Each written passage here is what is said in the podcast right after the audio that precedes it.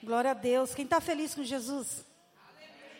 Esse sábado, né, de friozinho abençoado, mas nós estamos aqui, né, na presença do Senhor Jesus, e eu creio que Deus tem grandes coisas para nós nessa tarde.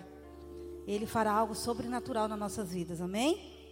Então vamos passar a agenda, né, que será desse mês, que é muito assim importante para nós, né, como líderes, como pais espirituais, precisa sempre estar, né, dentro das atividades da igreja para que nós possamos estar passando para os nossos filhos espirituais. Dia 8, quinta-feira agora, a gente vai ter né, a palavra com o apóstolo Marlos, que será de cura, uma palavra abençoada, e será a festa das a festa, a festa das, das células, né, dos alimentos, do quilo. Então, nós que somos líder de área, nós precisamos muito reforçar né, essa festa do quilo, né, a festa das células, que a gente precisa realmente ter os nossos alimentos ali, realmente para que a Goga possa estar fazendo as cestas, para que a Goga possa estar né, ali enviando aqueles que realmente estão precisando. Então a gente precisa muito, né, estar mais atento nesse ponto. A gente vê que o que pode as pessoas estão colaborando, estão ajudando, mas é muito necessário, né, cada célula ter o seu o seu alimento, às vezes não pode arrecadar muito, mas aquilo que eles arrecadam será bem-vindo e vai ajudar muita família. Amém? E dia 9 é vigília dos homens. Às 22 os homens que vão para o encontro, aqueles que vão trabalhar, aí vai ter a vigília, que será às 22 horas. Eu creio que será bênção, será fogo de Deus. Esse encontro está prometendo muito, né? Será tremendo. E Deus fez algo sobrenatural nas mulheres e vai fazendo nos homens também. Porque eu digo assim, cada encontro, ele é diferente, o agir de Deus é diferente. E eu creio que esse encontro tem homens que vão sair de lá totalmente arrebatados pela presença e a glória de Deus. Se prepara, que será um momento muito especial. Né? Cada um está indo trabalhar, cada um está dedicando, cada um está orando, cada um está tá, né, se doando para que realmente Deus faça algo sobrenatural em cada coração que lá estiver. E dia 10 vai ter o Teatro Nessi. Dia 10 o Teatro Nessi aqui, na, aqui também na igreja. Será às 8 também?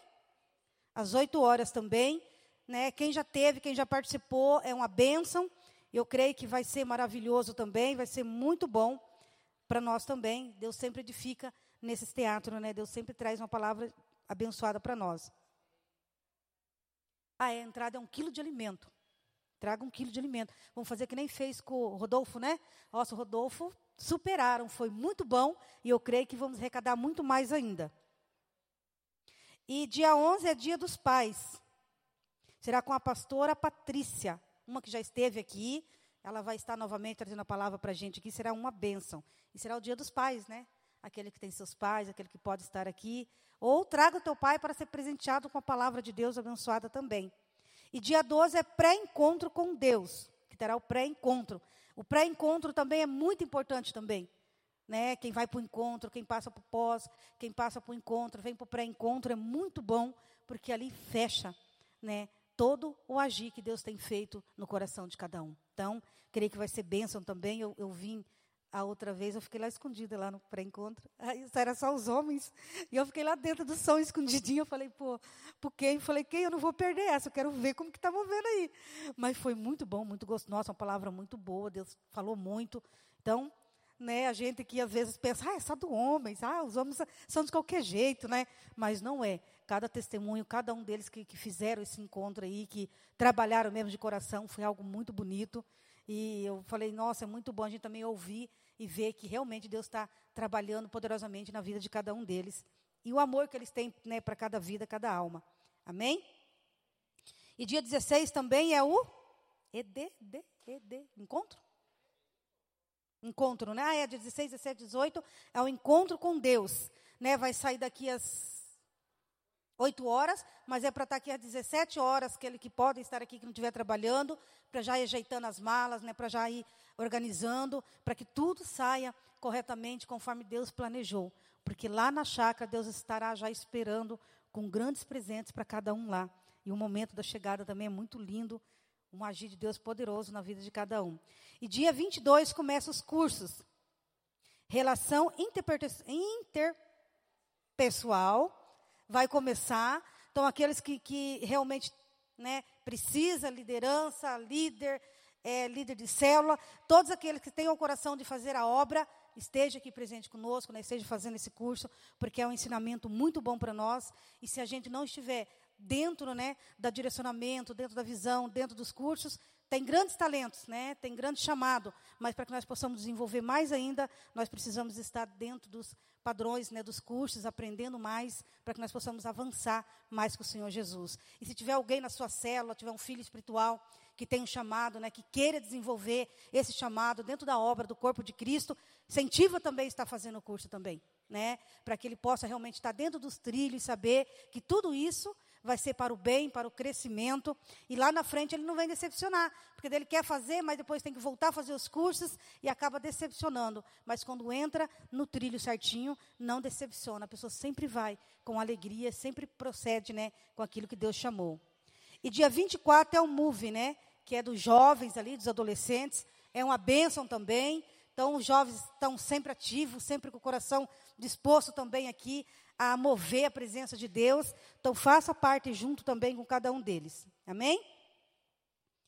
E dia 25, o TLC, o curso Batismo e Membresia, que será de batismo e membresia. Vai ensinar né, o processo, o procedimento do batismo e da membresia também. Então, fique ligado, passe na sua célula, passe né, para os seus liderados ali, para os seus filhos espirituais. E nós, como líderes de célula, nós, como é, é, líder em todas as áreas dentro da igreja, nós precisamos passar para eles e realmente incentivá-los para que eles possam né, estar também com esse coração de aprender e passar e ensinar também. E eu creio que nós vamos chegar a um nível muito mais alto, como nós já estamos, porque todos aqueles que estão dispostos a aprender, eles estão dispostos a ensinar. Eu sempre falo assim: aquele que não está disposto a sentar e ouvir, ele não está disposto a ensinar ninguém.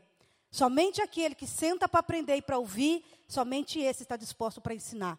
Então, se você tem um coração para ensinar, um coração que ama as ovelhas, ama o rebanho, então esteja disposto sempre a aprender. Porque é fácil falar, mas para sentar, para ouvir, é o mais difícil que tem.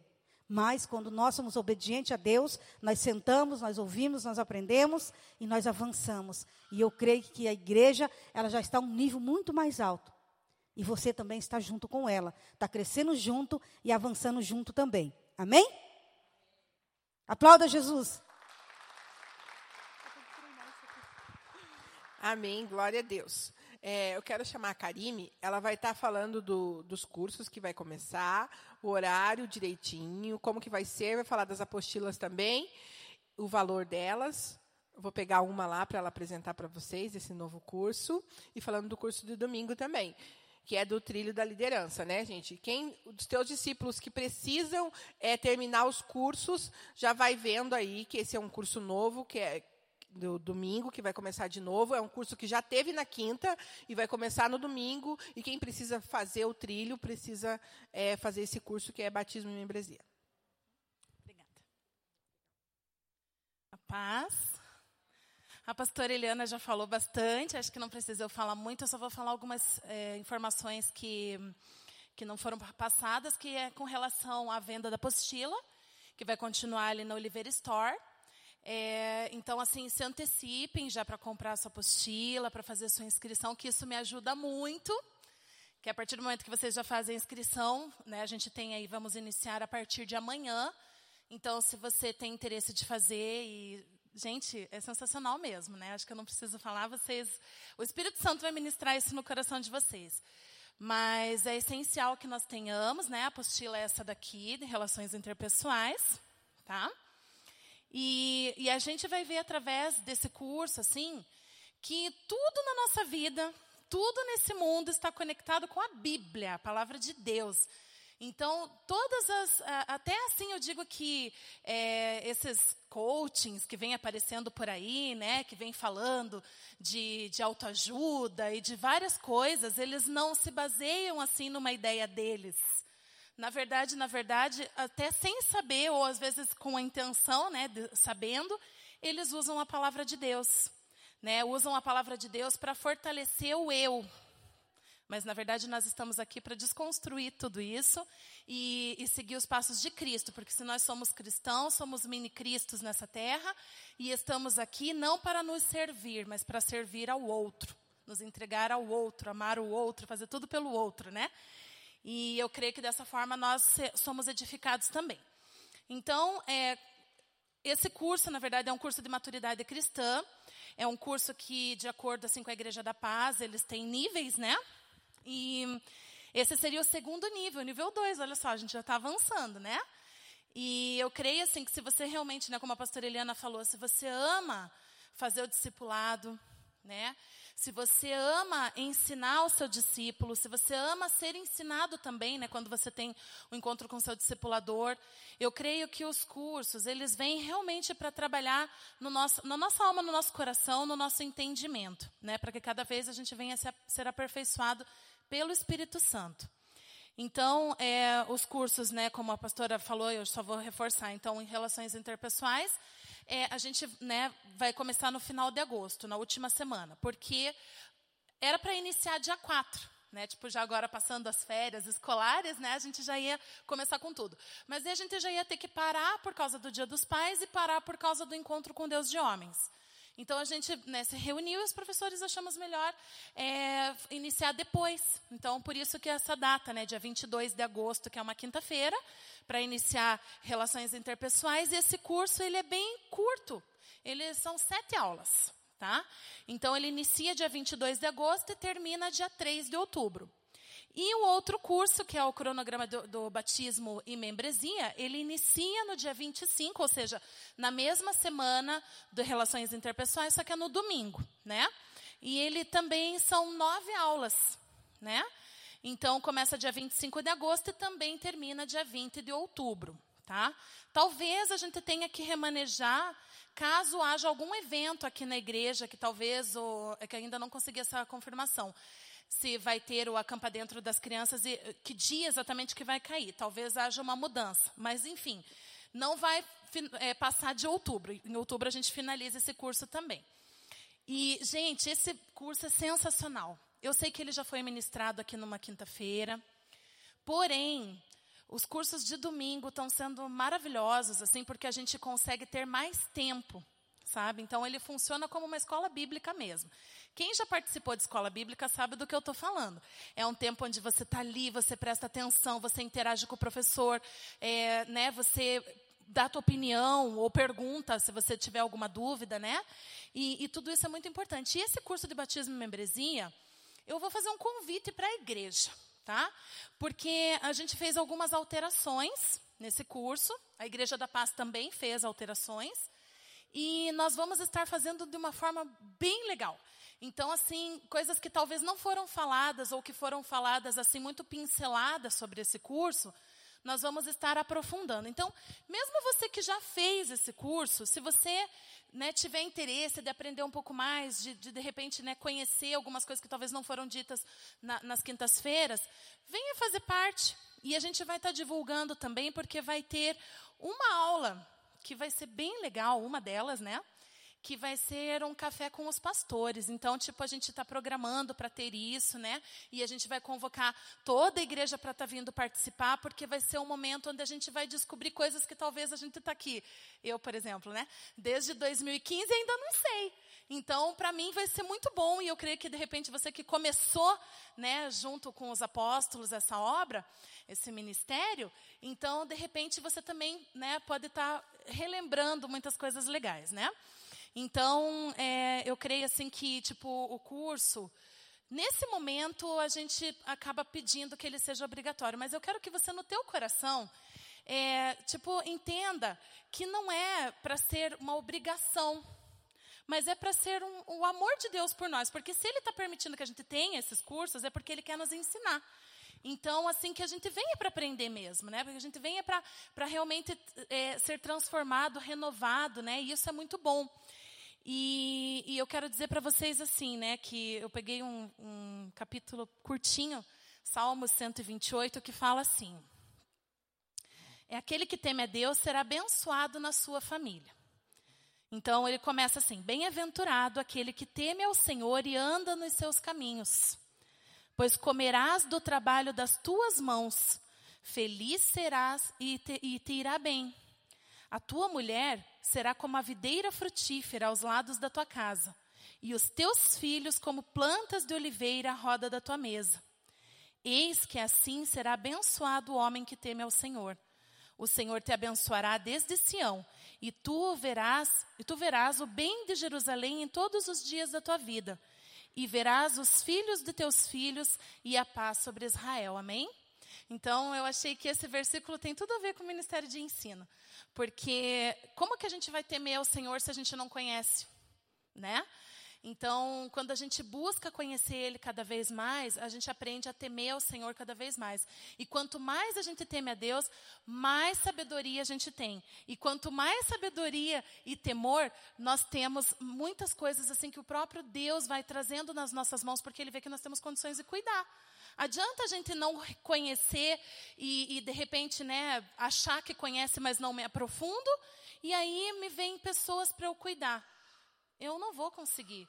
Então, assim, aqui ele está me falando da minha casa, mas não somente disso, porque nós estamos aqui reunidos como uma família. Então, esses filhos aqui não são só os meus filhos, né, os seus filhos. São todos os filhos espirituais, enfim, né, tudo aquilo que Deus está entregando nas nossas mãos. Então, eu vejo assim, eu convido a igreja, né, que venha participar, porque vai ser muito bom, vai ser um, um, tempo de renovo. Nós temos orado por isso, porque nós queremos ver a igreja avançar, o corpo de Cristo avançar nessa terra. E, e para que o corpo de Cristo avance, a gente precisa estar tá bem ligadinho, né? E para a gente estar tá, assim bem unidinho, a gente precisa realmente de, é, do ensino. Né? Eu, eu, creio que o Espírito Santo ele tem muito, muito, muito, muito para nos ensinar. Então é um convite. Corram fazer inscrição, porque, ó, se faltar, ai, ai, ai, não, não me responsabiliza se você não conseguir fechar. Brincadeirinha, gente. Tipo assim, ó, corram fazer mesmo, tá? Eu vou contar com todos vocês, amém?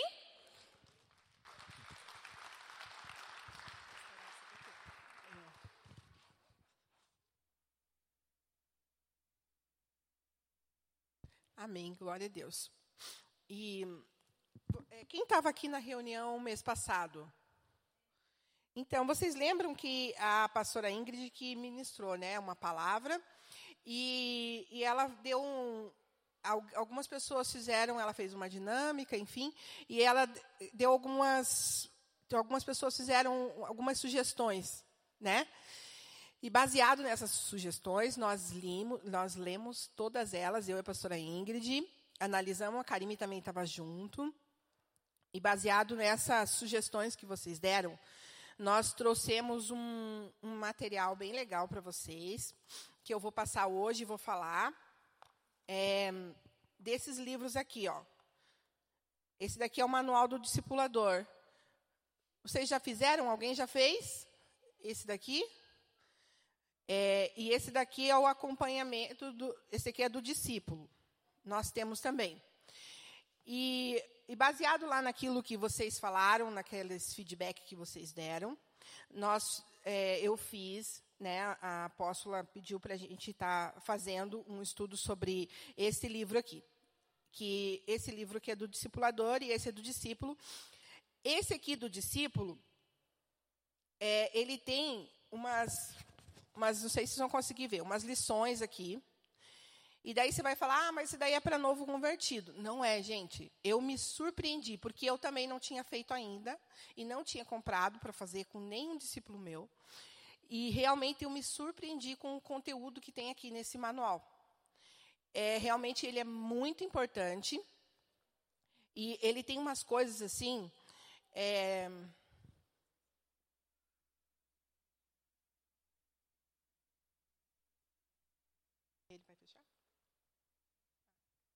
E então é, eu fiz um, um estudo nessa essa semana é, desse tipo um resumo desse livro para que vocês possam aprender, é, entender também o quanto ele é importante esse livro e, e as coisas poderosas que tem nele aqui.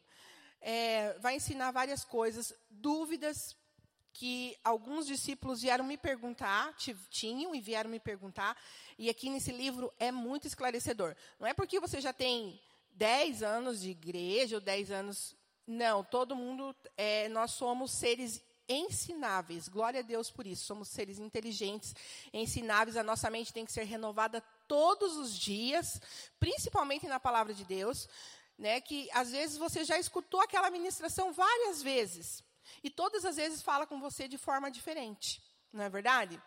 Então, é a mesma coisa o livro, gente. Eu li esse livro aqui, eu acho que eu li, só nessa semana eu li duas vezes, porque eu gostei muito deste conteúdo. Então, eu queria falar deles um pouquinho com vocês.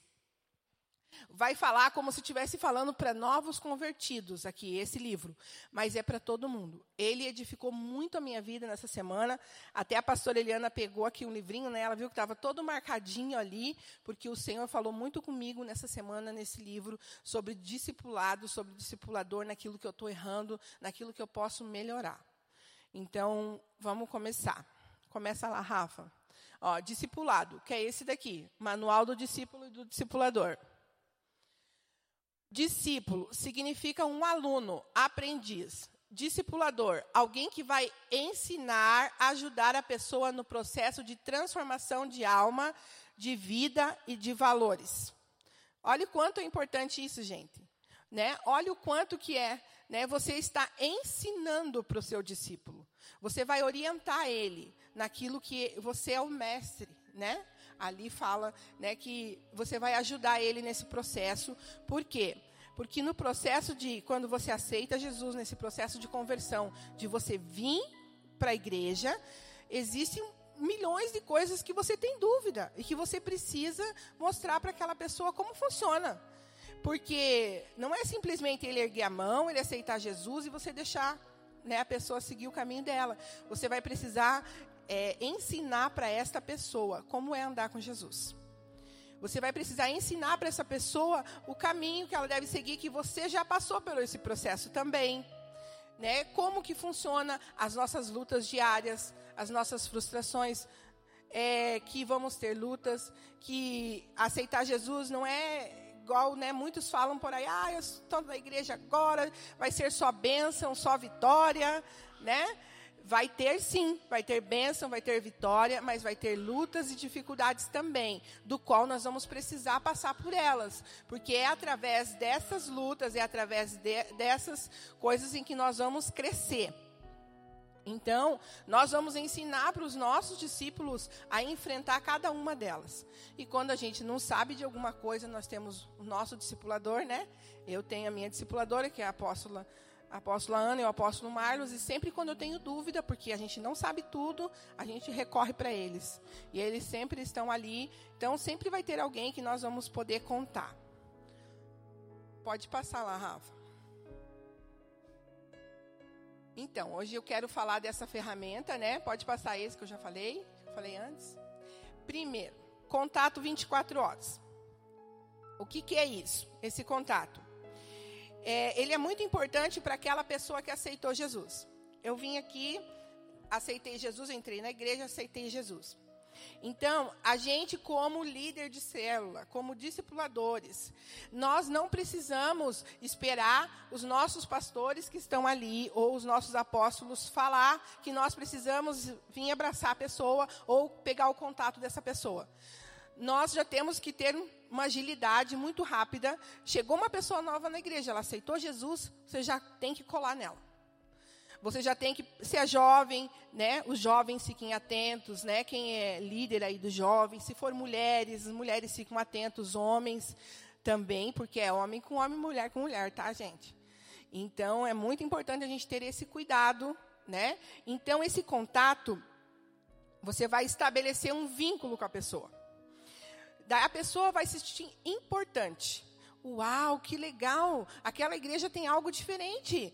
A pessoa ligou para mim, se importou comigo, eu já escutei isso.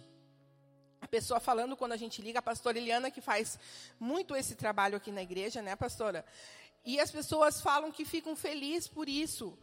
É, temos ali também uma fichinha, né, que a pessoa preenche os seus dados, e tal, para a gente ter um contato dela.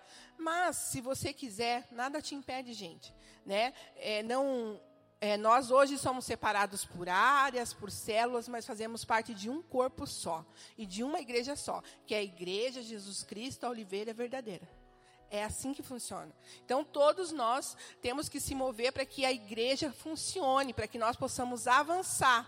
Se a gente quer é, multiplicar, se nós queremos né, 4 mil pessoas, queremos o imóvel aqui do lado, o corpo precisa funcionar como uma engrenagem. De repente, é, deixa eu contar né, aqui uma, uma coisa para vocês. É, a Rose Klein, ela não veio hoje. Quem conhece ela? Então, bastante gente conhece. É, eu e a Rose, a gente se conhece há muito tempo. Desde a quadrangular. Nós congregamos juntos e tal, e muito tempo. E, e quando ela veio para a igreja, eu já estava na igreja, e a gente começou né, a conversar de novo como amiga, enfim, aquele mesmo vínculo de amizade e tudo, né, Marcos? E daí eles falaram assim: ah, então vocês vão cuidar dela. Só que não deu certo. Por algum motivo não deu certo. E, e daí ela pegou, é, e eu falei: não, mas não está dando certo. Sabe quando algo, mas nós somos super amigas. Eu vou na casa dela, ela vai na minha, a gente conversa. Eu conheço os filhos dela desde pequena, ela conhece os meus. E daí eu falei, não, então vamos, vamos passar ela para alguém. E ela foi para a Dani, para o Ricardo, são bênção na vida deles. E ela, gente, ela super assim, tipo assim, sabe aquela pessoa assim que tipo, pum, explodiu. Né? Ela explodiu a Rose. E ela sempre estava ali muito tímida, muito né, na dela. E agora ela fala. Esses dias ela pregou maravilhosamente bem, né, com a autoridade do Senhor. E ela explodiu, a célula dela está bombando. É até o meu irmão, olha, você vê. Meu irmão vai na célula dela. Né? Por isso que profeta de casa não faz milagre, estou brincando. Mas é verdade, meu irmão vai na célula dela, minha cunhada, e eles amam ir lá. A minha cunhada ama, meu irmão né, vai lá, ele chora, ele realmente ele abre o coração dele lá. E isso é muito importante. De repente, aquela pessoa não está indo com você. Não, mas eu quero ficar, eu quero ficar. Não, nós não somos donos de ninguém. De repente, se a gente passa para outra pessoa, porque somos um corpo, fazemos parte da mesma igreja, nós passamos o bastão, tipo, é igual fizeram aqui uma vez a dinâmica, né, do bastão, lembra? Vocês fizeram errado, mas fizeram. É assim, nós estamos numa corrida, eu passo para a pastora Eliana, a pastora Eliana para a pastora Dani, e cada um vai passando o bastão, gente. De repente, aquela pessoa não, não, não, não foi, e a Rose é um super potencial hoje. Então, o quanto esse vínculo, esse contato é importante. Amém? Pode passar, Rafa. Segundo, é, esse é o segundo é, tópico aqui desse livro, que fala sobre a salvação é, a certeza da salvação. Mostrar para aquela pessoa, muitas vezes, aquela pessoa vem tão machucada para a igreja, vem tão ferida, ou de repente vem de um outro ministério também muito machucada e muito ferida. Foi o que aconteceu né, com, com o Marcos. Ele veio de um ministério no qual ele estava muito machucado e muito ferido. Então ele demorou o processo dele mais, um pouquinho mais, né? Mas ele precisava ser curado disso. Então, vai entrar pessoas assim aqui na nossa igreja e nós temos que mostrar para ela, né, ter essa certeza da salvação. Porque às vezes a gente acha que a gente é tão pecador que a gente não é digno de Deus. A gente acha que, né, que a gente às vezes tá, parece que está tão sujo, tão sujo, que a gente não é digno. E a gente tem que mostrar para essa pessoa que ela é filha de Deus e que ela é importante para o reino. Mostrar para ela que a partir do momento que nós aceitamos Jesus, os nossos pecados são jogados no mar do esquecimento e ele não lembra mais. Então, a gente tem que mostrar para essa pessoa. E então, é, mostrar para essa pessoa o quanto ela é importante. Eu vou ler aqui ó, Romanos 5,8 para vocês.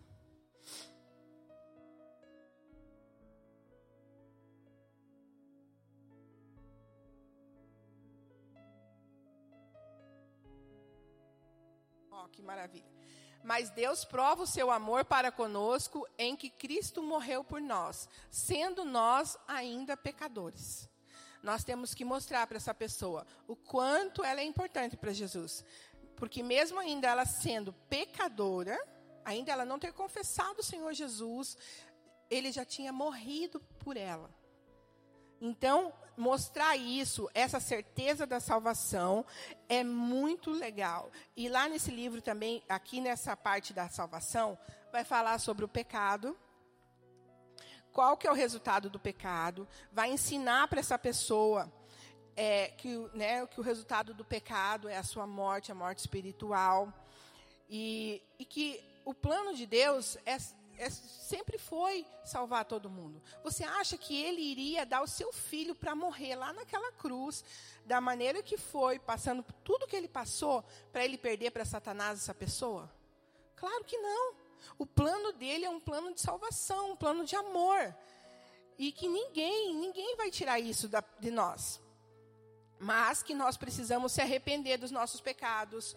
É, aqui nesse livro vai te ensinar isso, né, sobre a importância de você estar falando para essa pessoa sobre o pecado, sobre esta nova vida que ela vai ter em Jesus e a certeza daquilo que Deus tem para nós, que ela precisa confessar o Senhor Jesus como o único e suficiente Salvador. É, são passos pequenos, mas são passos importantes que muitas vezes a gente passa despercebido. Que por isso que tem aqueles, é, aquelas pessoas que às vezes são mais duras de, de coração, mais duras de correção, porque não foram ensinados passo a passo.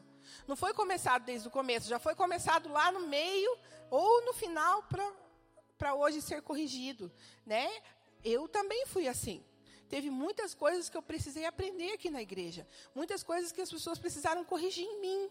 Eu era uma pessoa muito dura. Eu, não, Adriana, você tem que, né, a apóstola que fala, é, respira, é, volta para o centro da vontade de Deus, né? Então, alinha teu coração com o Espírito Santo. Então, hoje, então são coisas que ao longo do tempo eu fui sendo ensinada, né? Então, a gente precisa começar nesses passos bem pequenininho aí. Pode passar. O Espírito Santo.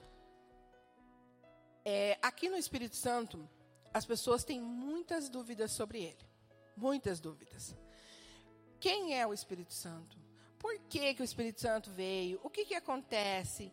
É, e aqui no livro, ele vai, ele tem vários tópicos. Ó, quem é o Espírito Santo? Ele vai mostrar aqui no livro. Quem tem o Espírito Santo? Como que o Espírito Santo nos ajuda? Em que, né, em que momento que ele está conosco? Em todo momento. Quando nós aceitamos o Senhor Jesus, o Espírito Santo faz morada dentro de nós. É a palavra de Deus que fala isso. É, coloca lá para mim João 14, 23. A gente vai ler bastante a Bíblia hoje, tá, gente? Algumas coisas é importante. João 14, 23. Jesus respondeu e disse-lhe: Se alguém me ama, guardará a minha palavra, e o meu Pai amará, e viveremos para ele, e faremos nele morada. Então quer dizer que o Espírito Santo mora em nós. E quem é o Espírito Santo? Deus. Ele faz morada em nós, e é isso que está escrito ali.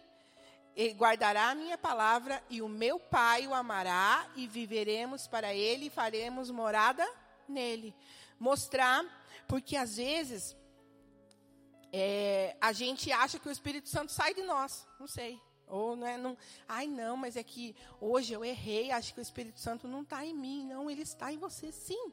A partir do momento que você aceita o Senhor Jesus, como eu já falei, é, ele faz morada dentro de você. E ele não vai sair daí de dentro. Não se preocupe. Às vezes as pessoas têm essa preocupação, né? De errar, de pecar e o Espírito Santo sair de dentro de você, te abandonar. E vai fala também que o Espírito Santo dá o poder necessário para a gente vencer o pecado. De que forma? Ele nos é o nosso alerta. Ele fala conosco, gente. Quando a gente é, erra, né? Quando a gente peca, ele traz um arrependimento tão grande aqui dentro do nosso coração. Ele traz algo assim, falando: Meu Deus, eu errei, eu pequei, eu preciso me arrepender. Obrigado, Mauro eu preciso me arrepender, eu preciso já pedir perdão por aquilo que eu fiz. Quem que é essa pessoa que te deixa envergonhado quando você grita com seu filho, quando às vezes você solta um palavrão, quando você é, briga com seu esposo, com a sua esposa? É o Espírito Santo. É Ele que faz esse papel em nós, de arrependimento. É Ele que está dentro de nós é, fala sobre os dons do Espírito Santo, né? Sobre os o, sobre falar em línguas, sobre os vários dons do Espírito Santo, de como você é, entende o Espírito Santo quando ele está falando com você. Por isso que o Espírito Santo, ele é o nosso amigo, gente. Quando nós aceitamos Jesus, nunca mais nós vamos estar sozinhos. Essa semana mesmo eu vi um testemunho da Isadora, da Isadora Pompeu, e ela é uma menina, né? E, e ela, ela teve depressão e ela contou que muito cedo ela tentou se matar. E é um testemunho maravilhoso, quem puder ouvir depois.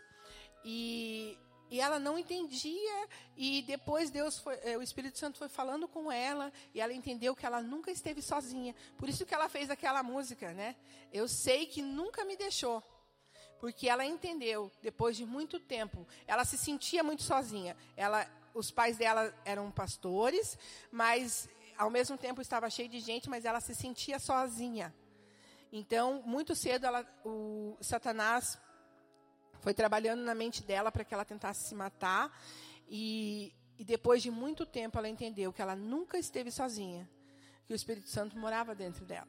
E ela teve uma transformação. E isso é muito, foi muito edificante, assim, sabe? Escutar esse testemunho, quem puder escutar também. Então, é, aqui vai mostrar, né, o poder do Espírito Santo, o que, é, como que às vezes as pessoas ficam tão esperando tanto aquele movimento, né, de ser batizada pelo Espírito Santo, de falar em línguas, mas aqui vai te mostrar que o Espírito Santo também se manifesta de outras formas, não é só falar em línguas, né? Não é só isso, né? Não é só este mover do Espírito Santo. Existem vários, né? Também que aprendemos no curso conectados com o Espírito Santo sobre ele, né? Sobre este amigo fiel e verdadeiro que nunca vai nos deixar, gente. Não se preocupe, então, para a gente mostrar para essas pessoas que nunca mais elas vão andar sozinhas. Que elas sempre vão ter um companheiro e um amigo. Amém? Pode passar, Rafa.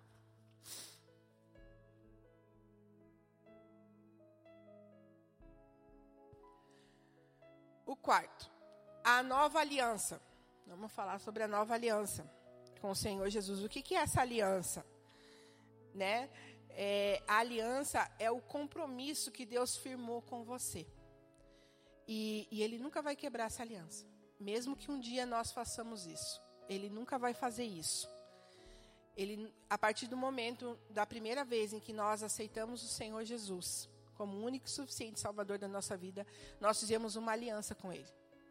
Mesmo que nós, seres humanos, falhos, infiéis muitas vezes, quebramos essa aliança, ele nunca vai quebrar essa aliança conosco, independente do que aconteça. Ele, ele fez um compromisso conosco. Coloca Hebreus 13, 20, Rafa.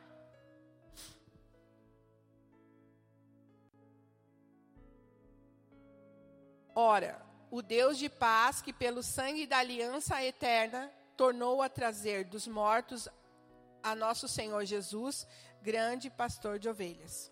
Então, ele fez uma aliança. É só esse, Rafa. É 13 e 20. Ele fez uma aliança de sangue conosco. Então, ele nunca vai quebrar essa aliança. Então, para que você possa mostrar para o teu discípulo que, que ele nunca vai, vai quebrar essa aliança. Vai falar também aqui sobre uma coisa muito, muito importante é, sobre o batismo nas águas. Por que do batismo nas águas?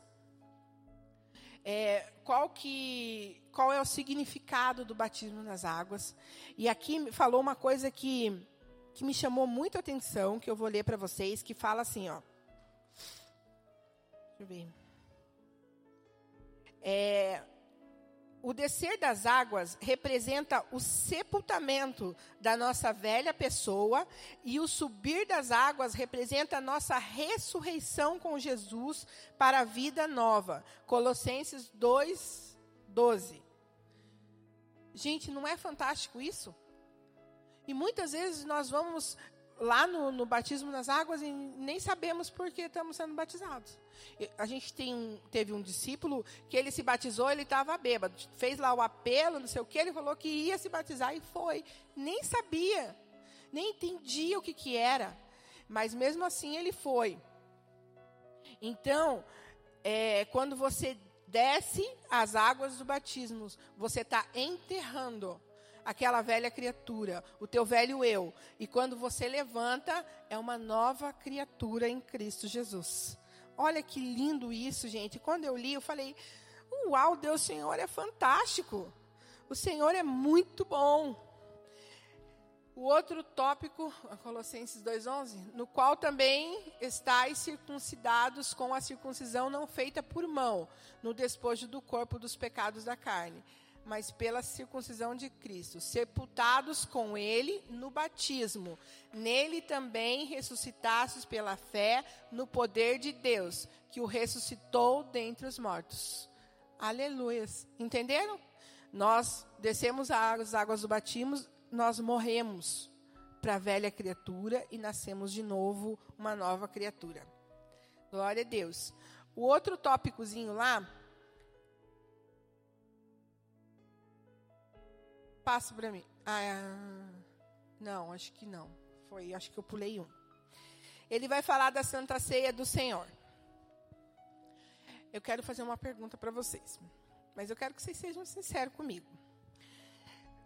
É, todo mundo sabe o significado da Santa Ceia? Todos sabem? Qual é o significado da Santa Ceia? Quem sabe, ergue a mãozinha aí. Amém. Glória a Deus por isso. Então, aqui vai falar sobre o significado da Santa Ceia. Eu tinha muitas dúvidas sobre isso, sobre esse significado. Então, eu aconselho você que não sabe, você comprar esse livrinho aqui, gente, estudar ele. E eu tinha muitas dúvidas sobre isso.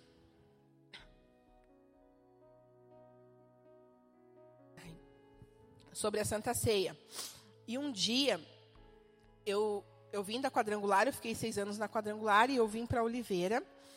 E um dia, o pastor Valdir ministrou uma palavra sobre Santa Ceia. Seis anos, gente, eu estava na igreja. E quando o pastor Valdir ministrou essa palavra sobre Santa Ceia, eu pude entender o significado da Santa Ceia. Tipo assim, sabe quando caiu as vendas assim? Dos meus olhos espirituais. E eu falei, uau, que legal isso, gente. Esse é o significado. Então, quando é, tem Santa Ceia hoje, eu me preparo muito, eu me preparo o dia inteiro, eu oro. E quando eu venho aqui para tomar a Santa Ceia, que vai ser esse domingo, já avisando, né?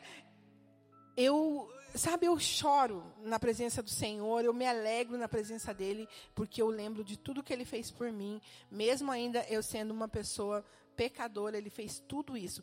Então, aqui vai falar bem detalhadamente sobre a importância da Santa Ceia, o porquê você tomar Santa Ceia. É, quando você não tomar Santa Ceia também vai falar aqui. Então, é muito, muito importante, gente. É muito legal isso. Então, você que tem dúvidas, procure o livrinho. Amém? Pode passar, Rafa. Olha lá, o quinto. A Igreja de Jesus. O que, que é a Igreja de Jesus? A Igreja de Jesus não é esse templo aqui. A igreja somos nós. É esse, é aqui, ó. Se não tivesse esse templo físico, mesmo assim nós seríamos igreja de Jesus. A igreja somos nós. E aqui é, né, vai explicar para você é, bem certinho o que é a igreja do Senhor Jesus, o que é o corpo de Cristo e o que você faz parte deste corpo. e o porquê que você tem que congregar. Coloca Hebreus 10, 25 para mim. E o porquê que você tem que congregar numa igreja local. Qual é a importância disso? Que muitas pessoas têm dúvidas também. Ó, não deixando nossa mútua congregação, como é de costumes de algum, antes a demonstrando-nos uns aos outros, e tanto mais quanto vedes que vai se aproximando aquele dia. Passa mais um. Porque se pecarmos voluntariamente, depois de termos recebido o conhecimento da verdade, já não resta mais sacrifício pelos pecados. E vai falar aqui no livro sobre a importância de tudo isso. Acho que eu marquei errado. Por que, que a gente tem que estar na igreja? Qual é a importância dela na nossa vida? Porque é, por que, que a gente tem que vir? Muitas pessoas falam lá, lá fora né? Ah, não, agora tem a internet, agora tem a TV, agora tem vários meios de comunicação que também transmitem, é, transmitem os cultos, transmitem as ministrações, a PIB faz isso, várias igrejas fazem isso. Mas qual é a importância de você estar aqui dentro do corpo? É, a gente estava falando com uma pessoa também essa semana, e essa pessoa estava pensando desta forma aí. Dessa, essa semana não, alguns dias atrás. Ela estava pensando dessa forma, que ela não precisava vir para a igreja. Que é, ela entendia que ela era a igreja, mas que ela não precisava vir congregar aqui, vir aqui na igreja. E, e daí o Marcos explicou para essa pessoa que, né, o porquê e a importância de tudo isso. E essa pessoa entendeu por que, que ela tem que estar aqui na igreja. O, ah, já falei, por que congregar, né? Célula. Gente, eu quero parar um pouquinho aqui e falar sobre as células. O que, que é a célula? Por que, que acontece a célula? Qual é a importância da célula na nossa vida? Célula quer dizer pequenas reuniões, Atos 2,46. É, o porquê da célula? A nossa igreja trabalha com células. Células são pequenos grupos. O porquê que a nossa igreja trabalha com células, aqui vai falar a importância da célula. Ó, no templo são grandes reuniões e nas células são pequenas reuniões.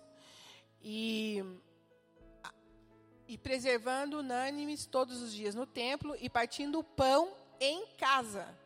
Comiam juntos com alegria e singeleza de coração. Então, é, significa esse partindo o pão em casa, significa a comunhão com os nossos irmãos. E na célula a gente consegue fazer isso maravilhosamente bem, não é verdade? A gente consegue conversar com todo mundo, a gente consegue conhecer todo mundo, a, a gente consegue é, conhecer a família, a gente consegue conhecer os amigos, a gente consegue conhecer as pessoas melhores do que aqui na igreja.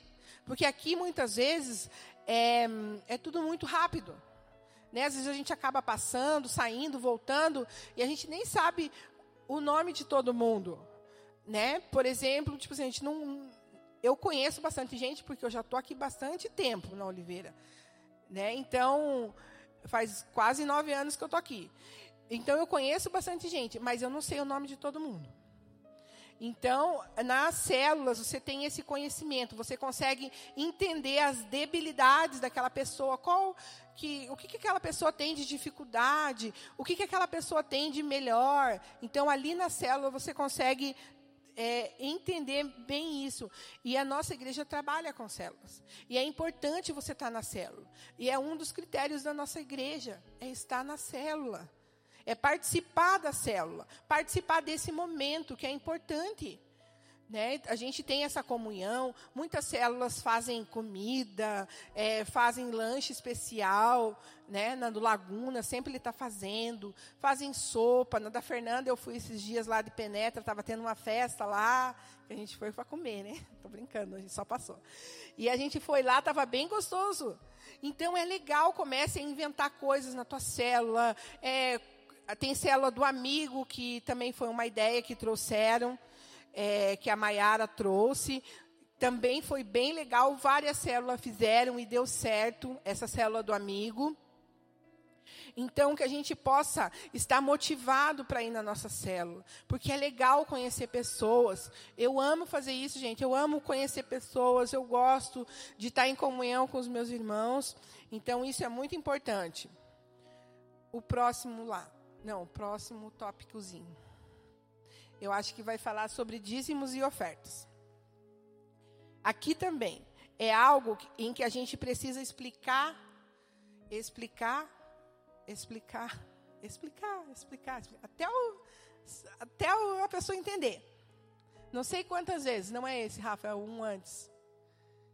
É, sobre dízimo e oferta. Aqui vai falar da importância do dízimo. Aqui vai ensinar, vai ter um cálculozinho aqui que vai te ensinar a dar o dízimo, bem certinho. E outra coisa bem importante, gente, é, nós temos o envelope do, do, dízimo. Né? Acho que todos aqui são dizimistas, glória a Deus por isso. E ali tem um lugarzinho para você colocar o seu nome. Põe o seu nome lá. Não importa o valor do seu dízimo, gente. Se é pouquinho, se, se não é pouquinho. O importante é que você é fiel com Deus.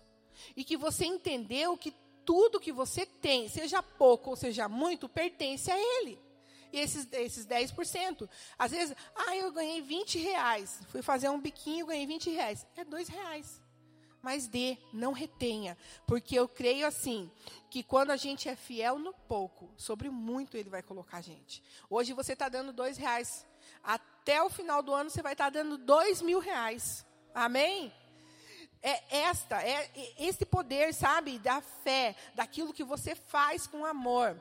Né? Então, o dízimo e a oferta é muito importante para a obra do Senhor, porque para que tudo aqui no nosso templo comece a evoluir, nós consigamos comprar ali do lado, investir, nós precisamos de dízimos e ofertas. É vocês que fazem. Não somos os pastores, não é os apóstolos, é nós. É nós, todo mundo junto. É o meu, é o teu dízimo, é a tua oferta que faz a obra crescer. Então, que você possa entender, que você possa ensinar isso. Amém? O próximo. O próximo é ir de fazer discípulos. Como se tornar uma testemunha bem-sucedida. E esse ir de fazer discípulos é o nosso chamado. Nós somos chamados para fazer discípulos. Não tem nada mais escrito lá na Bíblia que é para mim ou para você fazer, além do ide e fazer discípulos. Sejam minhas testemunhas. E o fazer discípulos é isso. Lá em Mateus 28, 18, 20. Vamos ver o que está escrito lá. Mateus 28, 18, 20.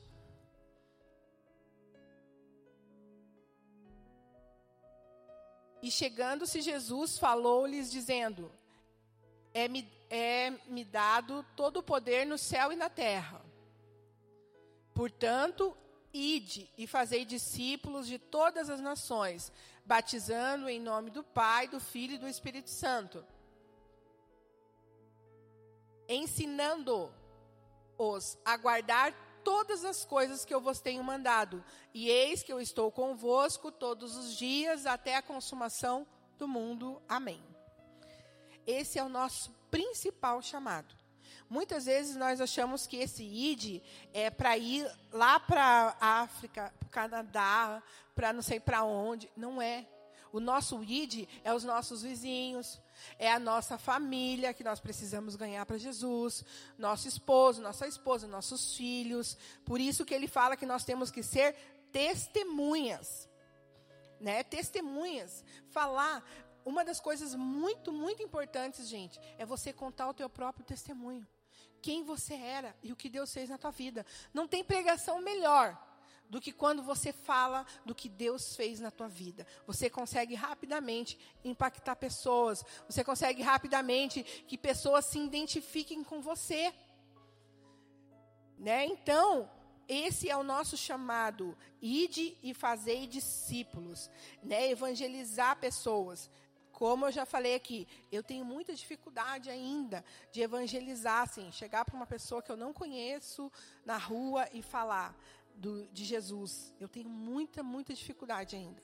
Mas eu creio que Deus está aos poucos, né, fazendo na minha vida, porque esse é o nosso chamado. Tem pessoas que falam, é, né, nós temos o apóstolo, né, que, que realmente ele tem uma facilidade enorme de fazer esse evangelismo, de evangelizar pessoas, né, mas eu já falei, glória a Deus, ele evangeliza, traz e eu cuido, né? Cada um tem o seu chamado. Para mim, tá, né, eu, eu gosto sim. E então, mas tem pessoas que têm esse chamado, a Fernanda, né? A Rose, o Júnior, a gente vê isso muito claro na vida deles. Esse chamado desse ID de realmente alcançar pessoas, falar de Jesus, e isso é muito legal. Então, esse ID fazer discípulos é muito bom. Ó, como se tornar uma testemunha bem-sucedida? Ame as pessoas, não critique, não fale de religião, fale de Jesus. Não as julgue, não entre em debate e discussões. Fale com Deus sobre a pessoa antes de falar de Deus para a pessoa. Né? Então, isso é muito importante, gente. É, nós não estamos aqui para julgar as pessoas, para julgar os erros, para apontar os defeitos das pessoas. Nós estamos aqui para amar como Jesus nos ama. Só. Quem já faz isso é Satanás. E eu não quero o, o papel dele, não. Satanás ele já faz isso 24 horas por dia. Quer apontar o dedo, quer ficar falando do teu erro, do teu defeito, que você é isso, que você é aquilo. Nós não. Nós estamos aqui para amar. Claro que nós vamos corrigir também. Né? Não vamos passar a mão no erro também, não. Né? Nós precisamos corrigir também, mas em amor. É, corrigir em amor é mostrar para a pessoa que aquele caminho não é legal. Que aquele caminho não vai levar a nada só vai levar a mais derrota na vida dela. Porque quando estamos caminhando e erramos, pecamos, levantamos, prosseguimos. Mas quando esse erro começa a se tornar repetitivo, nós vamos ter que voltar tudo que nós já andamos, gente. Não tem não tem outra saída não. Nós vamos ter que voltar. Então, é, esse é o nosso papel né, realmente de, aponta, de, de mostrar para a pessoa, não apontar o seu dedinho para o erro, mas sim apontar o seu dedinho para o caminho que ela deve seguir. Que fazendo isso repetitivamente, ela sempre, ela nunca vai evoluir, ela sempre vai continuar é, sem poder alcançar os objetivos que Deus tem para ela. Amém? Pode passar.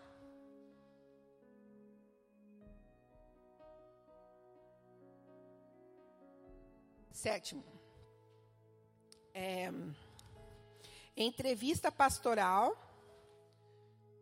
Ah, não, entrevista pré-batismo e aconselhamento pastoral. Essa entrevista pré-batismo é você, aquela pessoa que, que aceitou Jesus, você vai, fal, é, você vai falar com ela. É, mostrar para ela a importância do batismo, aconselhar ela. Esse aconselhamento pessoal não é uma confissão.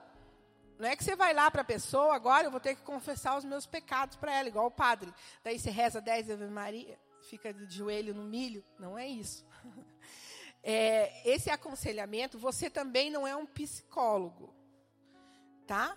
É muito, você é um, esse aconselhamento é a pessoa vem, fala com você, o Espírito Santo vai te mostrar o que, que você precisa fazer, se você precisa orar, se você precisa, de repente, de uma libertação. Né? Tem pessoas que precisam disso, sabe? Tem maldições hereditárias que vêm de família. Então, tudo isso, nesse aconselhamento pessoal aqui, você vai conseguir identificar o que você precisa fazer para ajudar aquela pessoa a evoluir é, muitas pessoas precisam passar por isso. Vem de famílias, é, vem de famílias que têm né, históricos, né, igual o Marcos, a família dele toda era né, espírita. Então teve muitas coisas na vida dele que ele precisou quebrar na vida dele e de, né, dos nossos filhos, enfim. E temos aqui também é, pastores que fazem isso. A pastora Eliana, a Lucimara faz com as mulheres. E o irmão Carlos faz com os homens, por enquanto só está você, né? O irmão Carlos também faz com os homens. Eles estudaram para isso, sabe? Eles sabem fazer. Então, se você tiver, quando você identificar no teu discípulo algo assim, você conversa com eles, marca com eles e já fala para eles que você precisa disso. Então, isso às vezes é muito importante. E é neste aconselhamento que você vai identificar. Por quê? Porque você vai perguntar sobre a casa deles, sobre a família dele, sobre o pai dele, sobre a mãe dele. Mas não tudo de uma vez, tá, gente? Quando chegar lá, a pessoa vai falar, meu Deus. Né? Não, você vai criando um vínculo com a pessoa. Né? Não existe né, intimidade sem. É, não existe relacionamento sem intimidade com aquela pessoa. Você vai começar a entender, se relacionando com ela. Convida aquela pessoa para tomar um café na sua casa.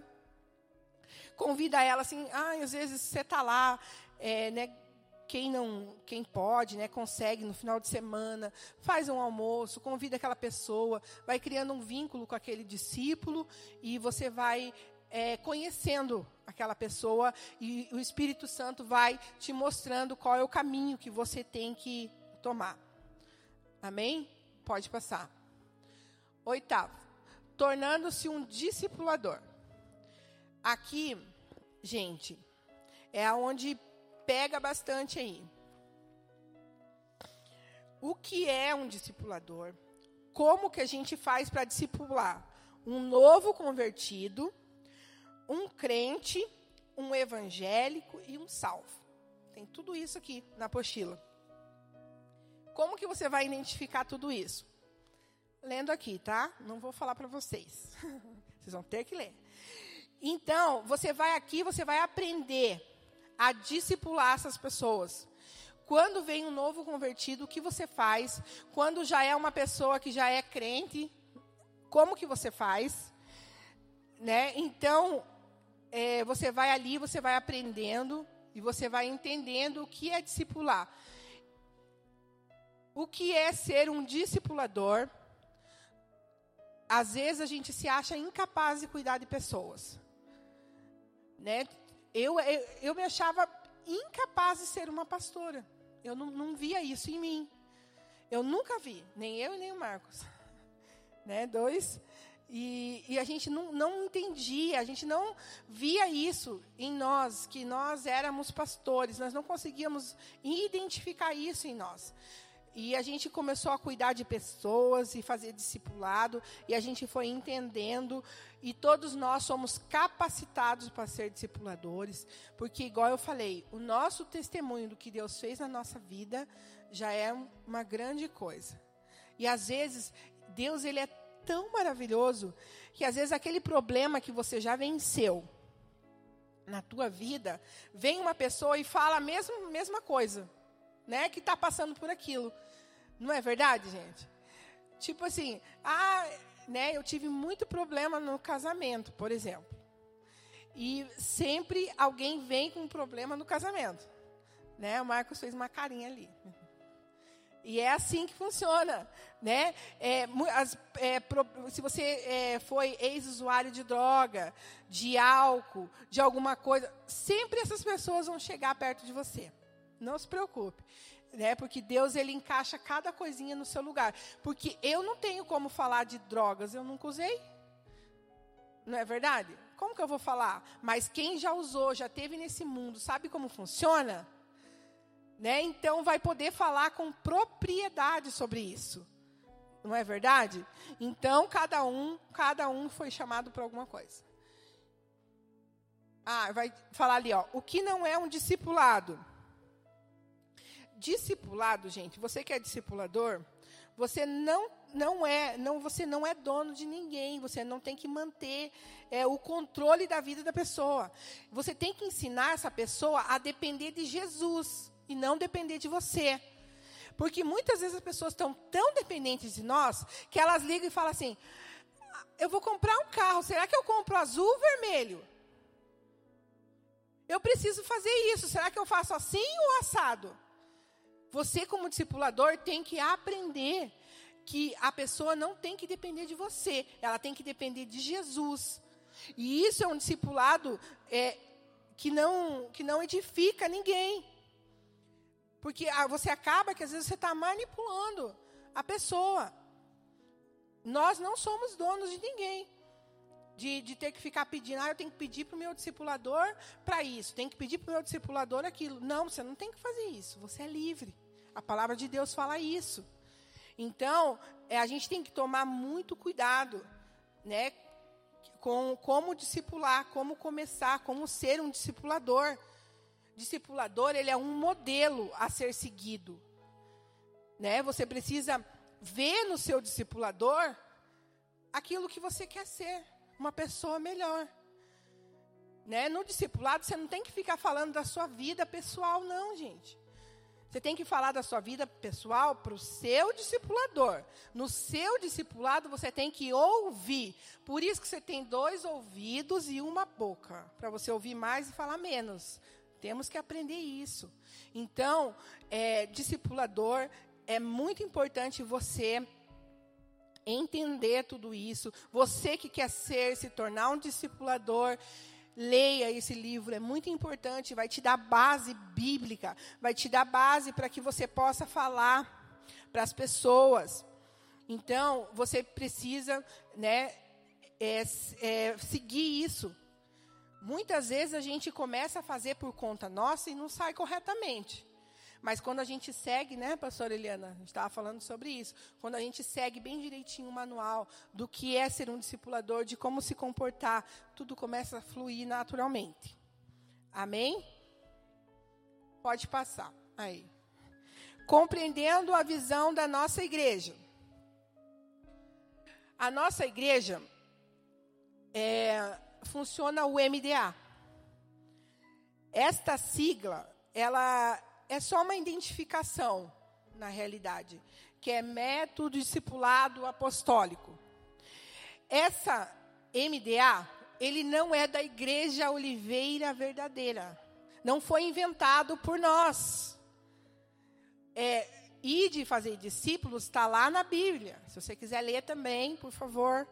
É, entenderam? Não, daí todo mundo fala, ah, eu não vou ficar aqui na Oliveira porque tem esse negócio de discipulado, de não sei o quê. Não foi inventado por nós. Ele, ele, é, ele veio, né? E a, a apóstola, com, apóstolo e apóstolo com um coração muito sensível, entenderam que nós precisávamos dar esse passo. Agora é, implantar esse novo método, que é cuidar de um a um, cuidar das pessoas, porque ganhávamos muitas pessoas, mas ao mesmo tempo perdíamos muitas pessoas por falta de cuidado, por falta de, de, né, de realmente de ter esse relacionamento com as pessoas. Porque imagine, se não tivesse nenhum pastor, só o apóstolo e a apóstola, vocês acham que eles iam dar conta só dessa parte que está aqui? Não, eles não iam dar conta. E, e muitos de nós iríamos se frustrar e sair. Por quê? Ah, porque hoje o apóstolo não falou comigo. Ah, porque hoje a apóstola não ligou para mim, porque não me deu bom dia, boa tarde, boa noite. Então, para que isso não acontecesse mais na nossa igreja, a gente tem o MDA. E as células agora também. Então, é, a célula é o coração da nossa igreja, gente. Nossa igreja é o coração dela, são as células. São esse cuidado um a um. São é, realmente é, estar direcionando as pessoas, falando, cuidando, amando. Tem mais algum, Rafa? Acabou? Ah, amém. Descobrindo seus dons ministeriais. Vai falar aqui sobre dons também.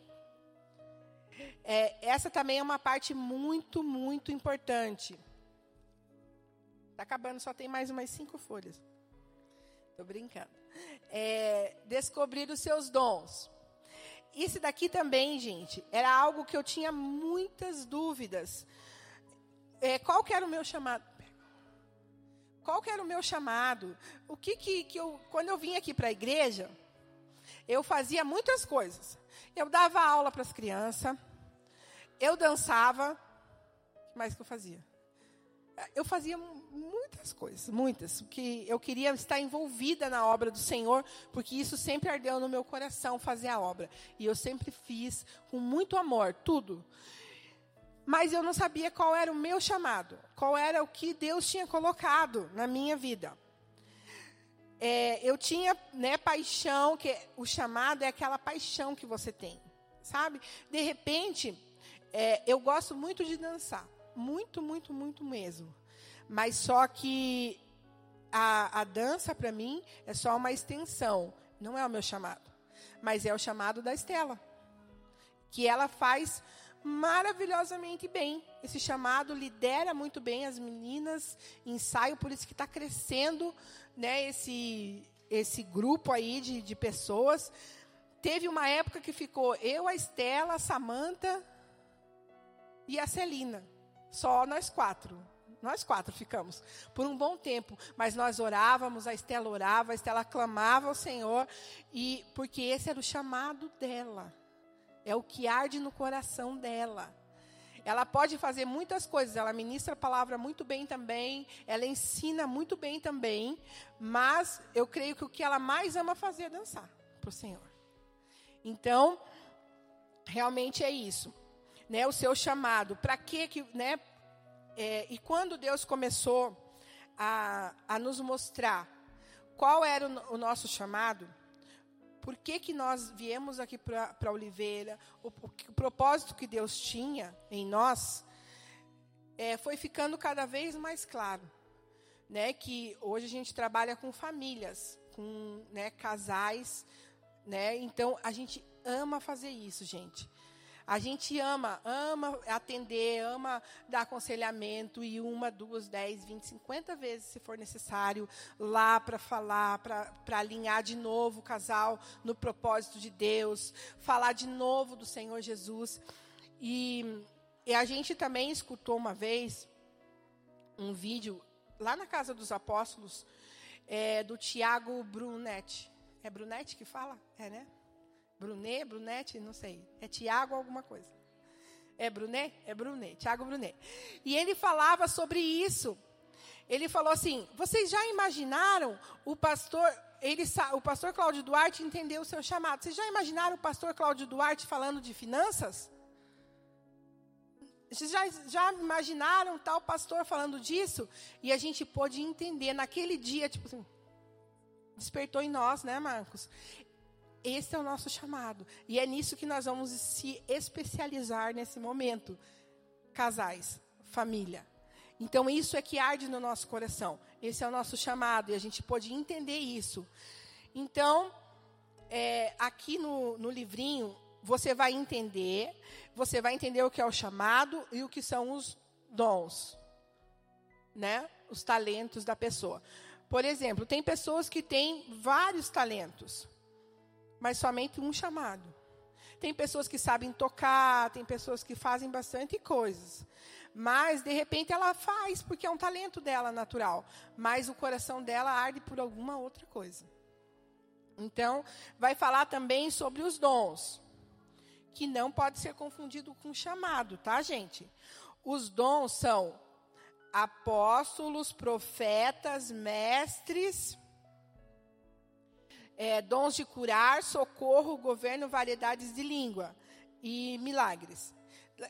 Vai ter várias, é, várias, vários versículos em que vão falar várias coisas diferentes. Um fala apóstolos, profetas, evangelistas, pastores e mestres. Daí um, uns vão mostrando o que é cada um. Então cada um também tem o seu dom ou vários dons. Podem ter, tem pessoas que têm vários dons. Tem pessoas que que buscam vários dons de cura, né, de, de várias coisas. De, de, então, esse é um dom também que você vai ensinar as pessoas a, a procurar os seus dons, a exercer. É, de repente, se você arde aquilo no teu coração, é, naquele na Cefam que teve aqui também, eles falaram muito sobre isso, né? De você buscar os seus dons. Várias pessoas receberam dons diferentes, dons de, né, de cura, milagres, prodígios, é, dons de falar em língua, de variações de línguas, né? e de profecia, enfim. É, tem, então, são vários dons do que você vai ensinar o seu discípulo, que qual que é a importância de cada um e aquilo que às vezes Deus já falou para ele, mas às vezes ele tem medo. Né? Medo de orar por cura, né? Ai, mas e se Deus não curar? Né? Mas eh, você tem que orar. E a, a Vanessa falou uma coisa, a gente foi é, terça-feira, lá no núcleo, a Ana fez um culto de mulheres lá, né, Ana? E a Vanessa lá, ela falou uma coisa muito legal. Ela tá, tá fazendo desenhos proféticos. E, e ela pegou e fez vários desenhos e, e foi falando. E ela falou bem assim: é, não importa que, que a gente erre, né? O importante é a gente tentar fazer, né, Elô? A Elô também estava lá. E então, tipo assim, várias, por várias vezes, talvez você vai orar e não vai acontecer nada. Mas de repente, né? Deus vai se manifestar e vai fazer. Às vezes não é na hora também, que não é no nosso querer, mas é no querer de Deus. Então, você vai poder entender aqui e ensinar o seu discípulo a tudo isso, gente. Olha quanta coisa tem nesse livro. Olha quanta coisa que é importante aqui nesse livro. Nós temos esse livro ali na lojinha. Eu acho que a Cláudia não veio. Então, vocês vão ter que pegar com ela amanhã, quem quiser. Esse daqui é do discipulador. E esse daqui é do discípulo. E vai ensinar algo muito importante também, né, gente? A ler a Bíblia a ler a Bíblia. Você vai precisar procurar na Bíblia, porque aqui no do discípulo, aqui no discipulador tem respostas. E aqui tem perguntas, do qual o seu discípulo vai ter que procurar na Bíblia.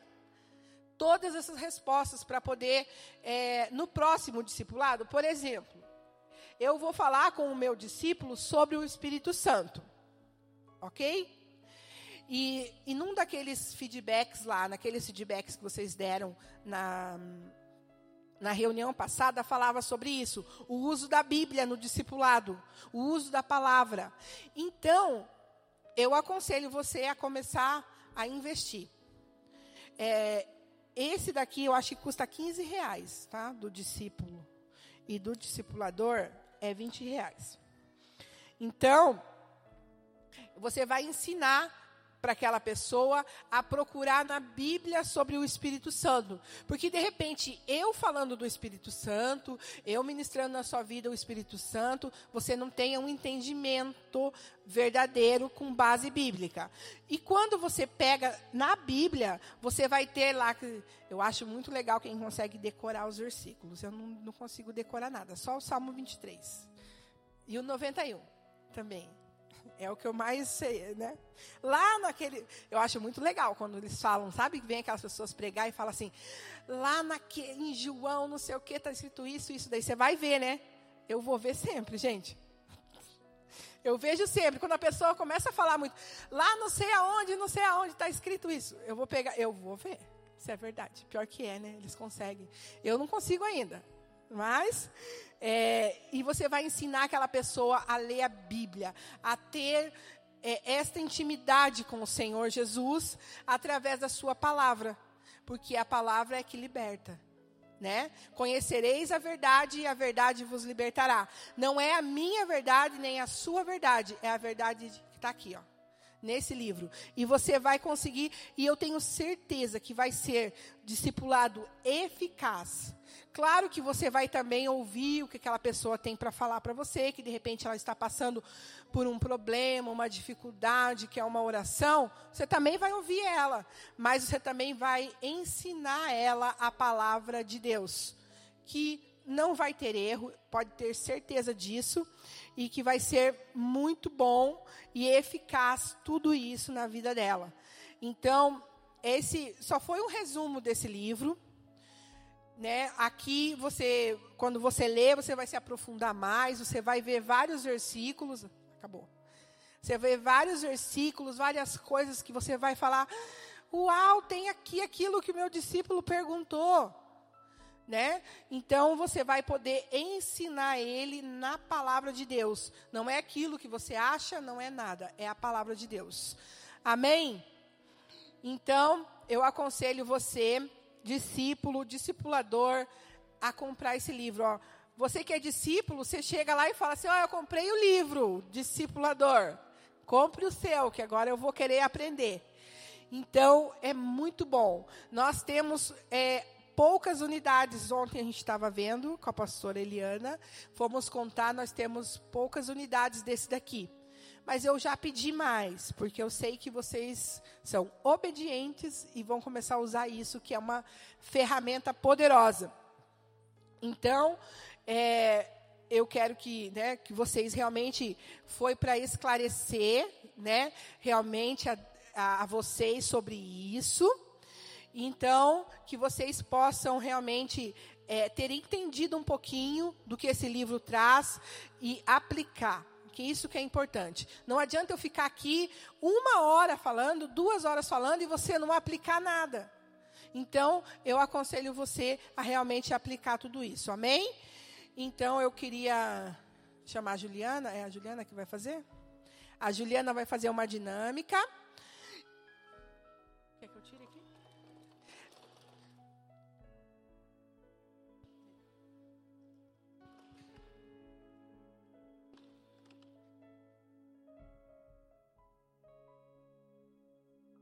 Boa tarde, tudo bem? Amor. Boa tarde, igreja, paz Senhor, amém? Então tá, então a gente vai fazer uma dinâmica voltada ao tema do discipulado. Então eu quero chamar aqui 15 pessoas. Pode vir a. Você vai falando?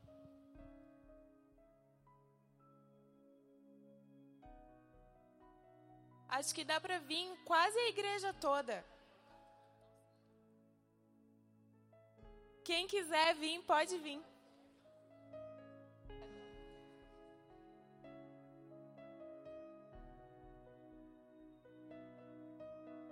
Aqui, virado lá pro altar, atrás do, do Tiago.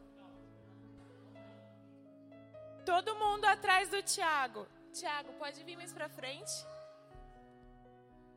Vanessa, Fernanda, Jorge, Calir, o Júnior.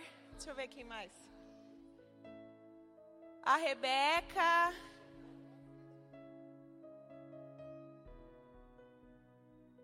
A Duda, a Gabi. O apóstolo também. Apóstolo, vem, apóstolo.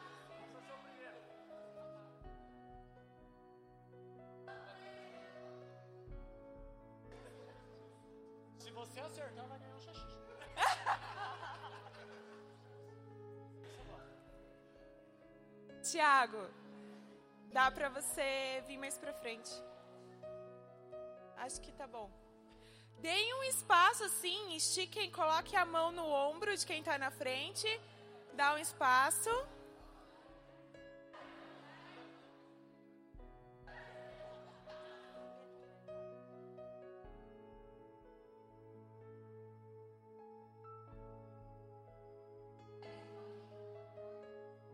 Tiago, vai mais para frente, pode subir lá. Não pode dar a volta. Tem que ficar reto.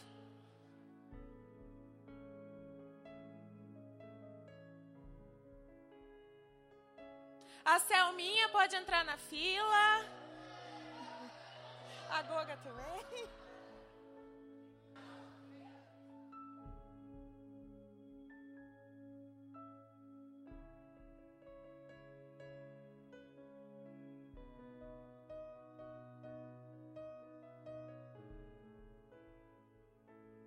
Gabi, desgruda. Aê.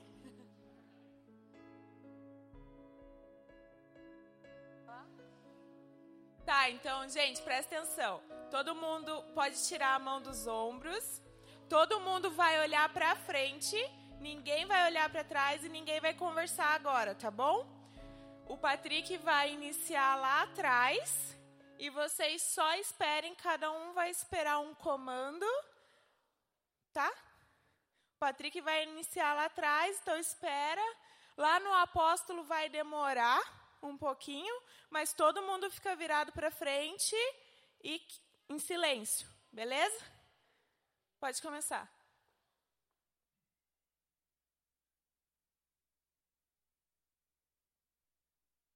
A Karime pode virar para trás.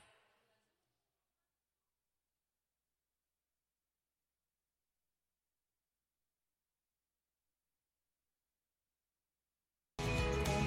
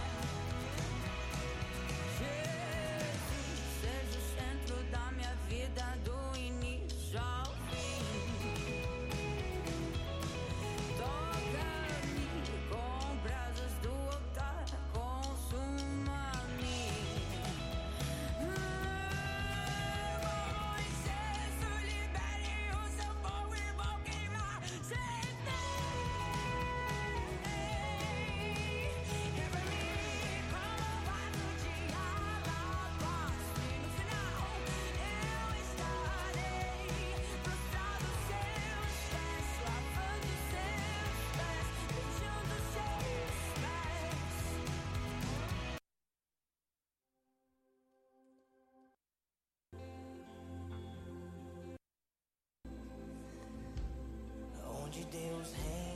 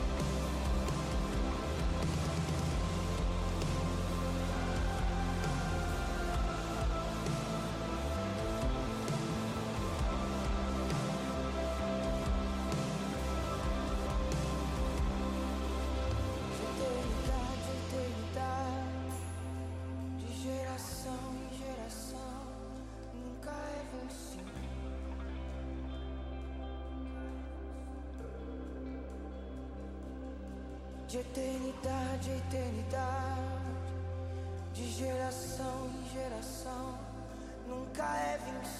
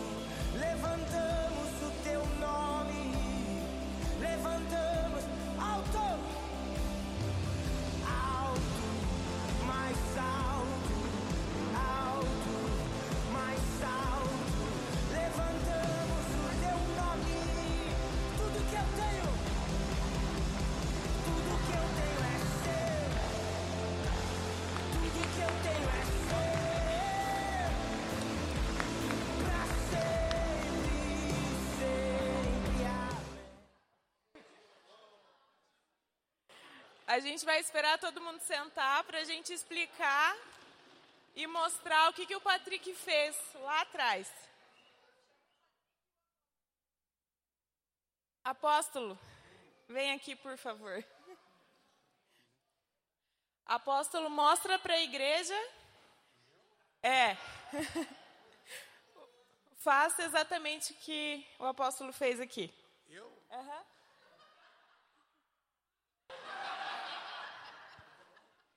Ficou ótimo. Amor, agora mostra para a igreja o que, que você fez com a Karim.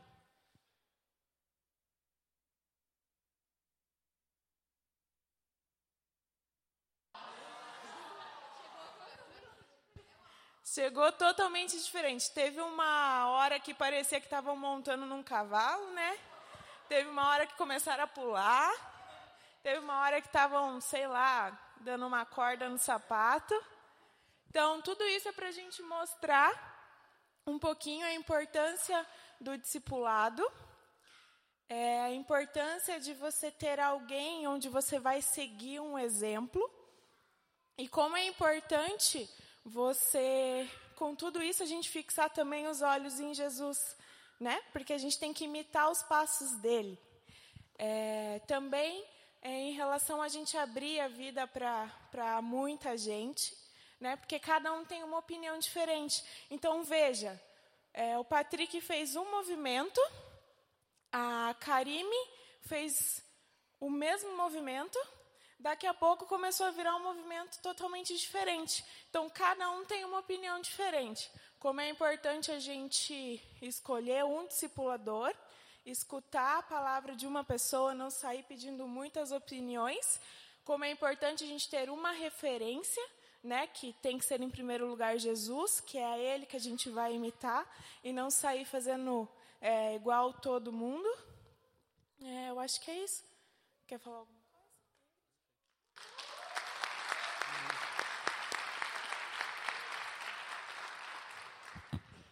Só para complementar, que também a, a clareza, entender qual é o procedimento de todo o discipulado, como que ele funciona. Né? Então, se, por exemplo, chegou lá, no, começou no Patrick, o Patrick passou a informação para a Karime, ela teve dúvida, vamos dizer assim, ela tinha, digamos, claro que aqui era uma brincadeira e a gente, o intuito é que as pessoas realmente fizessem isso para ficar divertido e vocês marcarem. Mas se você não entender, o que, que você tem que fazer? Pergunta, transparência, clareza, né? Por quê? Porque quando você entende para onde você está indo, quando você entende o que você está fazendo, o erro é praticamente é difícil de acontecer, né? Eu digo o, o erro daí no sentido de da informação ali, tá? Mas é, realmente no quesito do discipulado, acho que é bem isso que a que a nossa queridíssima aqui falou, né? Para que vocês possam ter essa clareza. Mas a, a informação também que eu quis mesmo relevar, é, falar é no sentido de que se você não sabe o que você está fazendo, você está com dúvida, Né? Que nem, tipo assim, a pessoa passava lá a informação que era assim, daí o outro ficava um pouco com vergonha, né? Tipo, ai, vou ter que levantar a perna e fazer isso aqui, esquisito, né? Daí a pessoa já não levantava a perna, ela já fazia assim, ó. Entendeu? Então, quer dizer, o, aquilo já não estava sendo feito como era. Então, gente, vocês têm dúvida, pergunta para o teu discipulador. Você tem dúvida como funciona, pergunta para os pastores. Vocês têm essa liberdade e têm esse acesso. Amém. Glória a Deus. É, né, Para fechar com tudo isso né, que a gente falou, é, eu queria chamar a Wellington e a Sibeli, acho que eles vão dar um testemunho sobre tudo isso que a gente falou, sobre célula, sobre discipulado, né, que eles são frutos disso tudo, né, para que você possa realmente sair daqui entendendo.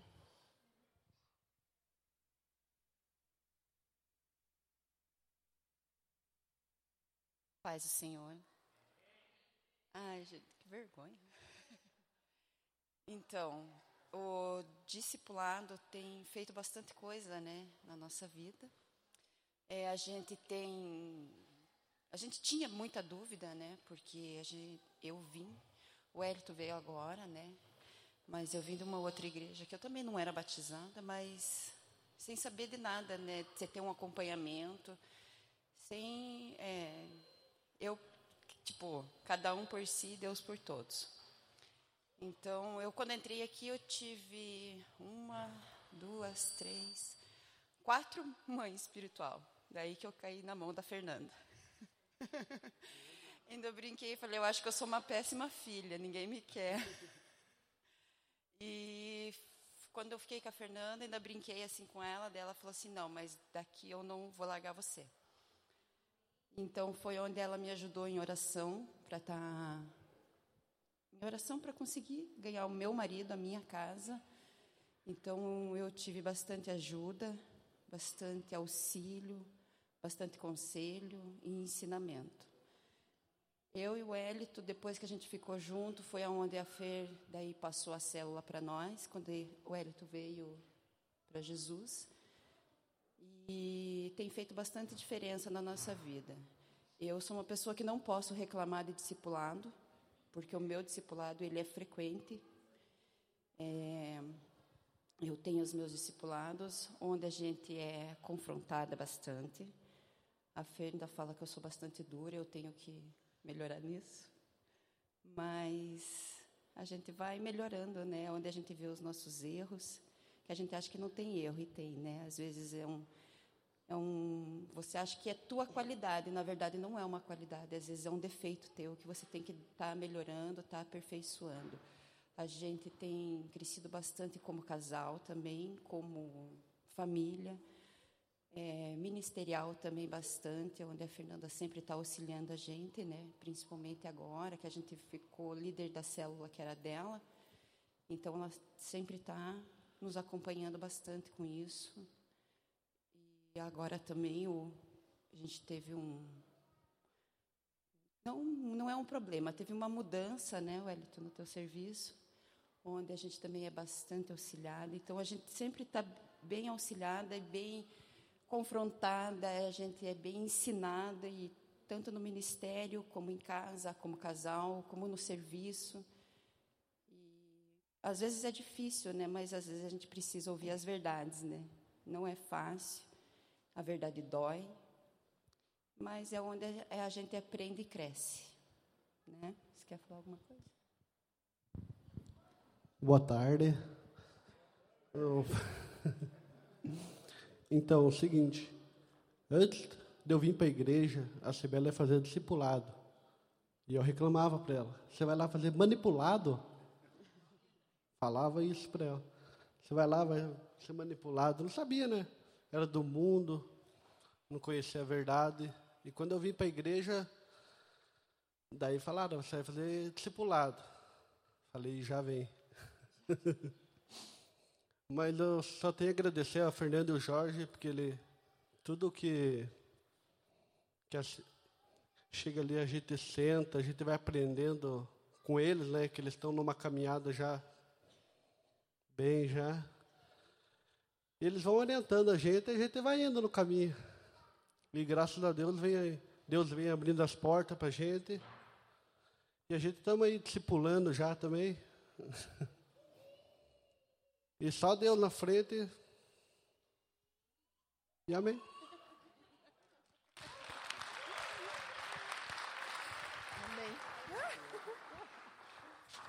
Amém, glória a Deus. Né? Mas essas mudanças de pai e mãe espiritual às vezes é necessário, porque cada pessoa, uma vez, é, a pastora Ingrid me falou que eu também fui passando de mãe, e daí eu também fui muito difícil para mim fazer o discipulado. E daí, quando eu fui com a pastora Ingrid, ela falou assim para mim, Adri, cada pessoa tem um ciclo na nossa vida. De repente, aquele ciclo se fechou com aquela pessoa, mas é um novo ciclo com a gente, para outro aprendizado e outras coisas. Cada pessoa nos mostra e nos faz aprender algo novo, não é verdade? Então, Hoje já não estou mais com ela de novo, que também foi difícil para mim de novo. Agora estou com a apóstolo aprendendo outras coisas. Amém? Eu quero chamar também a pastora Eliana, que ela vai falar uma coisinha, uma coisinha, um testemunho. Amém. Eu até falei com a apóstola ontem, né? Ela realmente ela que quis, né? Pediu para passar e a gente tem que estar obediente, né? A nossa liderança. Eu falei, apóstola, tem muita coisa, né? Tem muitos muita palavra que eu creio que Deus vai falar ao nosso coração, creio que Deus vai nos direcionar como discípulos, como os discipuladores. Mas ela pediu para estar tá dando uma passada, né, que encaixa em tudo que a pastora Adriana passou aqui hoje, né? Em tudo que já foi falado, na dinâmica, em tudo que já foi nos direcionado como fazer. Então, o que Deus colocou no meu coração? Eu conversando com a apóstola, faz dias que Deus estava ministrando no meu coração sobre a paternidade. E aí ela falou: tudo isso vai encaixar em quê? Para que nós possamos ser um bom líderes, um bom pastores, um bom pai espiritual, uma boa mãe espiritual, nós precisamos entender o nosso objetivo, o nosso alvo, foco e entender a paternidade espiritual. Para que tudo possa mover a nossa vida, para que tudo possa mover na igreja, para que tudo possa mover dentro do reino de Deus, primeiramente nós, nós temos que entender a paternidade espiritual. Quem aqui é mãe? Levanta a mão. Quem é pai? Levanta a mão. Então, até esse caminhar, desde o ventre da sua mãe, até esse processo desse caminhar da sua vida, quem que te ensinou quem que te direcionou? Quem que te deu um alvo para que você possa chegar ao crescimento que você chegou hoje? Não foi seu pai e sua mãe? Então nós, como filhos, como filha, nós precisamos de um pai e de uma mãe espiritual. Aí, eu vou, aí você vai dizer assim: como que eu vou obedecer um pai? Eu vou obedecer uma mãe? Se eu não tive um pai, se eu não tive uma mãe, ou se eu não tive o amor de um pai. Como que eu vou ser um pai? Como que eu vou ser uma mãe espiritual? Nós podemos sim ser uma mãe espiritual, podemos sim ser um pai espiritual, a partir do momento que eu e você realmente conseguimos converter o nosso coração ao coração dos pais. E o coração dos pais ser convertido ao coração do filho. Até tem né, no versículo bíblico aqui que tem, em Malaquias, que o profeta Malaquias falavam, lá em Malaquias 4, 5, 6. Eis que eu vos enviarei o profeta Elias, antes que venha o grande, terrível dia do Senhor.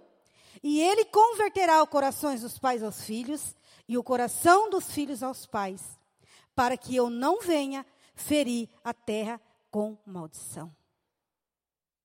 O profeta Elias está dizendo sobre a paternidade espiritual. Nós podemos correr em N ministérios dentro da igreja.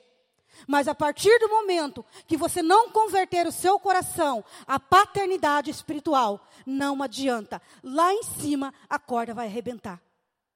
E para quem que nós, como filhos espirituais, estamos prestando conta de que nós possamos prestar conta do reino, daquilo que foi colocado em nossas mãos? É para o seu pai espiritual? É para sua mãe espiritual? Para quem que nós estamos prestando conta? Para quem que nós estamos expressando a nossa vida, como tudo foi falado aqui. E Deus quer converter o coração dos filhos aos pais e dos pais aos filhos. Não existe mãe e nem filho e nem pai com um coração se não tiver um coração convertido. Por que, que eu digo isso? Porque eu tive muita dificuldade e eu digo que eu tenho dificuldade. E Deus falou poderosamente no meu coração nesses dias. E olha que eu tenho tempo de igreja. E não é o tempo, é o coração convertido. E deixar ser convertido. Para mim entender um direcionamento, às vezes uma correção, porque essa palavra é uma correção de um pai, para mim é um pouco difícil. Porque eu não tive um pai que me deu o direcionamento. Eu não tive um pai que me mostrou o caminho. Eu não tive um pai que me, me disse o caminho errado ou o caminho certo. Eu sempre fiz tudo conforme eu quis fazer do meu jeito. Porque eu não tive um pai. Eu não tive a imagem de uma paternidade. Tive uma mãe. Mas a minha mãe, ela nunca nos entregou, nunca nos abandonou. Ela nos criou sozinha. Se tinha que comer, amém. E se não tinha, amém também. Se poderia fazer um estudo, amém. Se não poderia, também.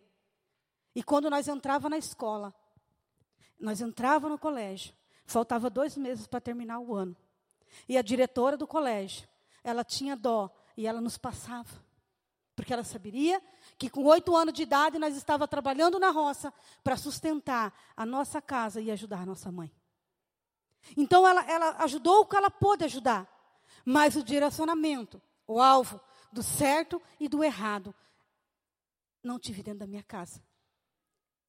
E quando você vem para a paternidade espiritual, é a mesma coisa que uma paternidade ali biológica.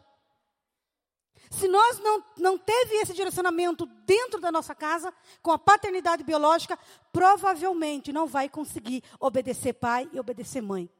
E espiritual. Como vai crescer no reino, como vai avançar no reino, como vai chegar ao objetivo do chamado, que muitos correm atrás do chamado. Chamado é para todos. Mas a partir do momento que nós convertemos os nossos corações à liderança que está sobre a nossa vida. A liderança que Deus colocou na nossa vida para que nós possamos seguir. Nós estamos em uma geração de profeta. Nós somos profeta. O profeta, ele aponta.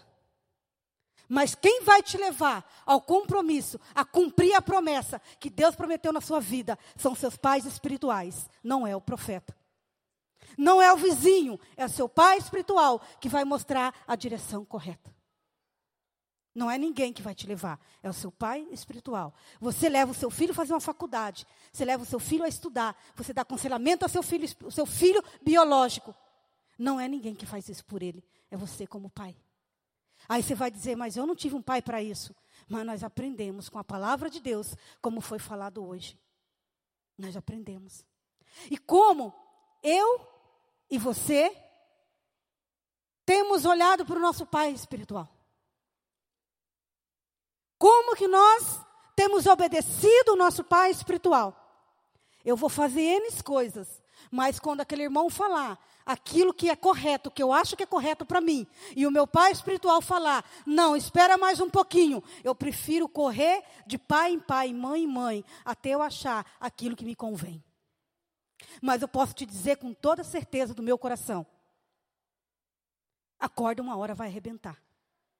Se essa união de paternidade não se converter o seu coração ao coração do seu pai, você vai quebrar a corda.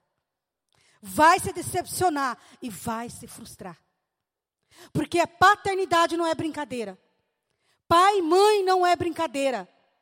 Se você não aprendeu, e nem eu aprendi, a amar um pai, amar uma mãe, nós temos que aprender a amar a nossa autoridade espiritual. Nós temos que aprender. Se nós queremos avançar no reino, queremos desenvolver o nosso chamado, queremos ir para o lado que o Senhor tem prometido para nós, e você faz parte disso. Nós precisamos converter o nosso coração. Brincamos, corremos, abrimos células, pegamos um monte de filho espiritual, mas será que o nosso coração está convertido ao filho, o filho convertido à mãe? Se tivesse convertido, não teria trocado tanta mãe, tanto pai. Porque um filho não troca quando ele ama. Ele vai até o fim. Se tem que comer, ele come. Se não tiver que comer, ele não come. Ele permanece. Mas morrer, ele não morre. Porque lá na frente, Deus dá vida para o pai, dá vida para a mãe. Se nós não tivermos esse pai,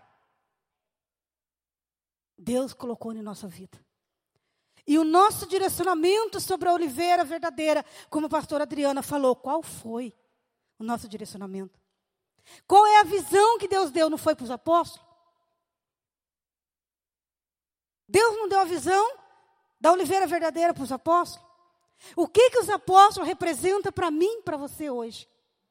Nós temos pastores, nós temos líderes, líder de ministério, líderes de louvores, líderes de Enes, parte no corpo de Cristo. Mas através desse mover, eu e você temos todo todo, todo mover em nosso coração e temos que ter em nossa consciência que o nosso Pai, que vai nos levar ao cumprimento da promessa, que vai nos pegar e colocar o chamado, como a pastora Adriana falou, ela nunca imaginou no coração que o pastor ser pastora, mas quem pegou eles e levou ao altar e quem ungiu ele como pastor e foi quem? Os apóstolos. Você não vai chegar a ser ungida por pastora Aliana, não vai ser ungida por pastora Ingrid, você vai ser ungido e escolhido pelos apóstolos. Eles são os pastores principais. Se eles estão falando correto ou não, nossa obediência é a palavra que Deus colocou no coração deles. Eu sou pastora da igreja, mas eu não sou pastora principal chamada por Deus da oliveira verdadeira. Eu tenho um líder, eu tenho um pai e eu tenho uma mãe. Que às vezes que Deus colocou o meu coração, não colocou né, ao coração deles. Se às vezes que está no meu coração está errado, não está certo. Então, por isso que eu e você, como pastores, como líderes de todas as áreas do ministério, se até agora você não entendeu qual é o princípio da paternidade espiritual, começa a orar, começa a buscar de Deus, começa a buscar do Senhor, começa a jejuar, para que você entenda: nós temos um pai, nós temos uma mãe. Jesus teve um pai, teve uma mãe, José. Deus foi o pai de Jesus. Mas Jesus ele se dispôs a entrar em uma família. E qual é a minha, a sua família? A igreja. A igreja é a nossa família. Nós temos uma casa, que é a igreja, nossa família. Não foi ninguém que te obrigou a entrar na igreja, ninguém te amarrou dentro dela. Foi sua própria decisão de entrar nesse corpo e fazer parte desta família.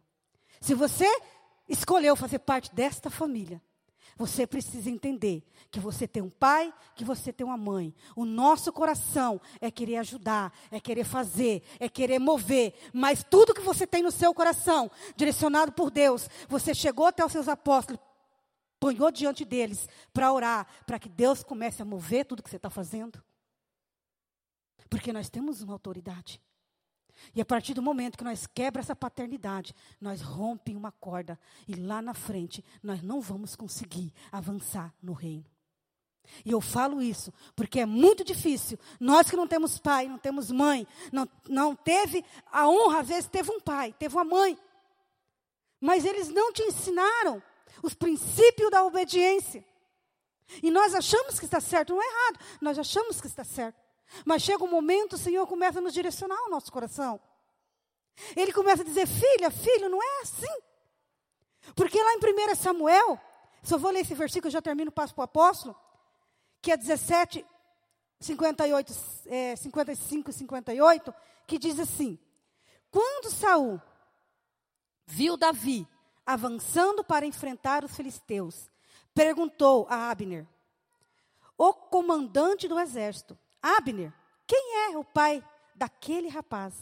Abner respondeu: Juro por tua vida, ó rei, que não sei. E o rei ordenou-lhe: Descubra quem é o pai dele. Logo que Davi voltou, depois de ter matado os filisteus, Abner levou-o, logo que é, levou-o perante Saul.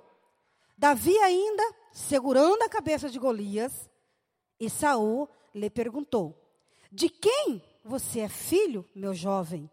Respondeu Davi: Sou filho de teu servo Gessé de Belém. E Deus pergunta para mim, para você nessa noite, eu creio que você, nessa tarde, eu creio que você quer, quer avançar, quer ter muitos filhos espirituais. Mas Deus pergunta para você e fez essa pergunta para mim, e o meu coração doeu muito nesses dias, de quem você é filho? De quem você é filho, filha? De quem você é filho, filho? Você sabe de quem você é filho? Quem é o seu pai? Quem é a sua mãe? Quem é a sua casa? Aonde está a sua casa? Quem é a tua família? Você sabe quem? Quem é? Porque você pode ter certeza, absoluta certeza, que a corda vai arrebentar. Se nós não colocar no nosso coração a paternidade verdadeiramente e a obediência à liderança que está sobre a nossa vida. E Deus quer fazer uma aliança comigo e com você. Porque a partir do momento que nós não estamos debaixo da obediência, como ali é Imineu e Alexandre, que eram os, dois discípulos de que eram os dois discípulos que eles seguiam ali, e Paulo era filho de Timóteo. E Paulo falava com Timóteo.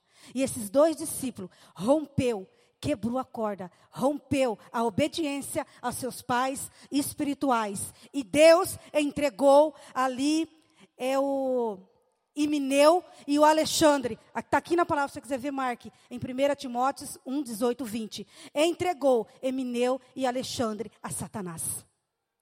Quando eu e você rompemos a autoridade espiritual de pai e mãe, Deus permite que Satanás toque na nossa vida. Porque ele permitiu a esses dois discípulos que não entenderam a paternidade espiritual. Eu gostaria que você se colocasse de pé agora. Porque eu falei ontem para o apóstolo para o apóstolo, eu preciso converter o meu coração. Eu preciso entender o que é uma paternidade espiritual. Eu preciso entender que Deus colocou eles na minha vida como pai, como mãe. Porque eu não falo muito com a apóstola, eu não muito muita mensagem para ela, porque ela trabalha, ela tem as filhas, tem a casa, ela tem a igreja, e ela tem que dar atenção para as filhas dela que ainda é pequena, vão crescer, vão ter a sua vida. Mas Deus me incomodou muito o meu coração. Não pense como você pensava da sua mãe, porque ela tinha muitas atividades e você não passava o que você sentia para ela. Hoje você está no mundo espiritual. Você não tem um pai. Eu amo o apóstolo. Amo. Mas quando é o momento que eu vejo uma palavra meia forte, aquilo dói o meu coração. Por quê?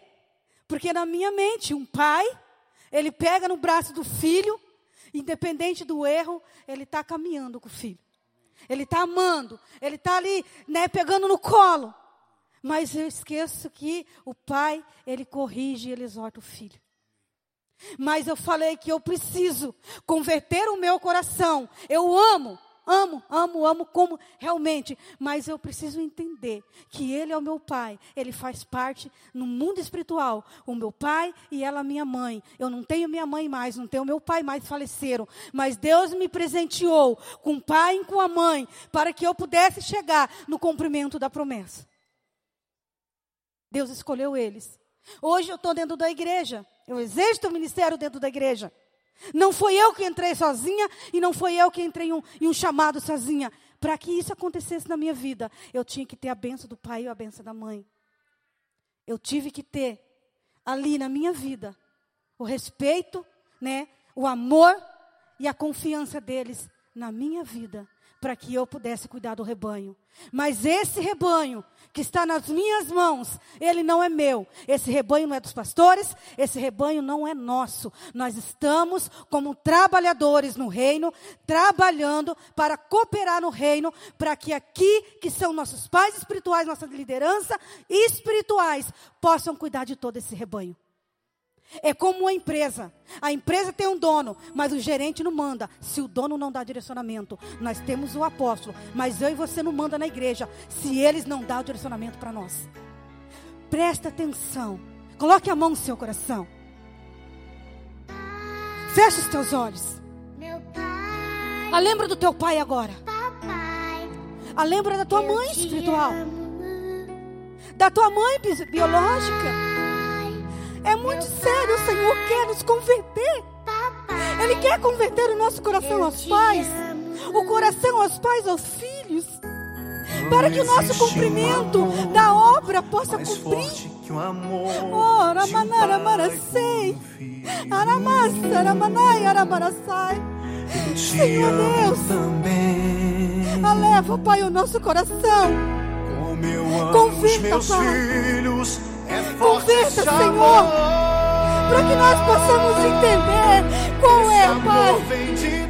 Qual é o direcionamento que o Senhor tem para nós, como Pai, como mãe.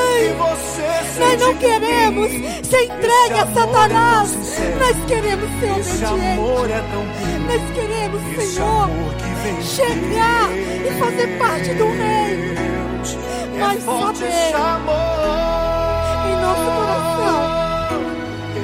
que nós temos um Pai, que nós temos uma mãe.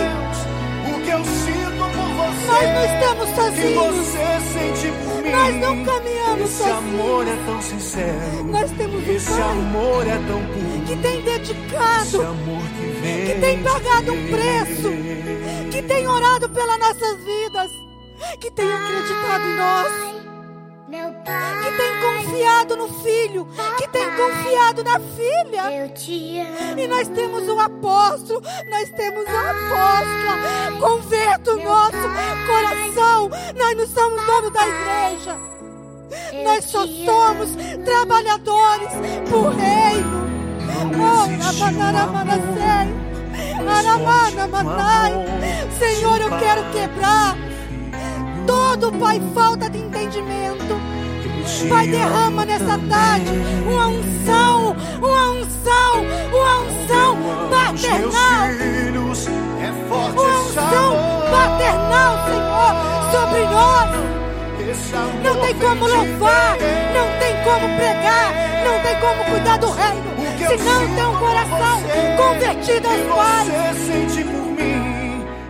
se não estará abaixo de maldição. Esse amor é tão. Senhor, Esse amor o Senhor é Pai, o Senhor nos ama. Se tem algum filho É aqui, Pai, se tem alguma liderança, se tem algum pastor, se tem algum líder, se tem algum filho, filha espiritual que não tem entendido a paternidade e tem desonrado a sua liderança, eu é quero quebrar. Pai, desligar no mundo é espiritual toda rebeldia, toda rebelião, todo espírito de manipulação.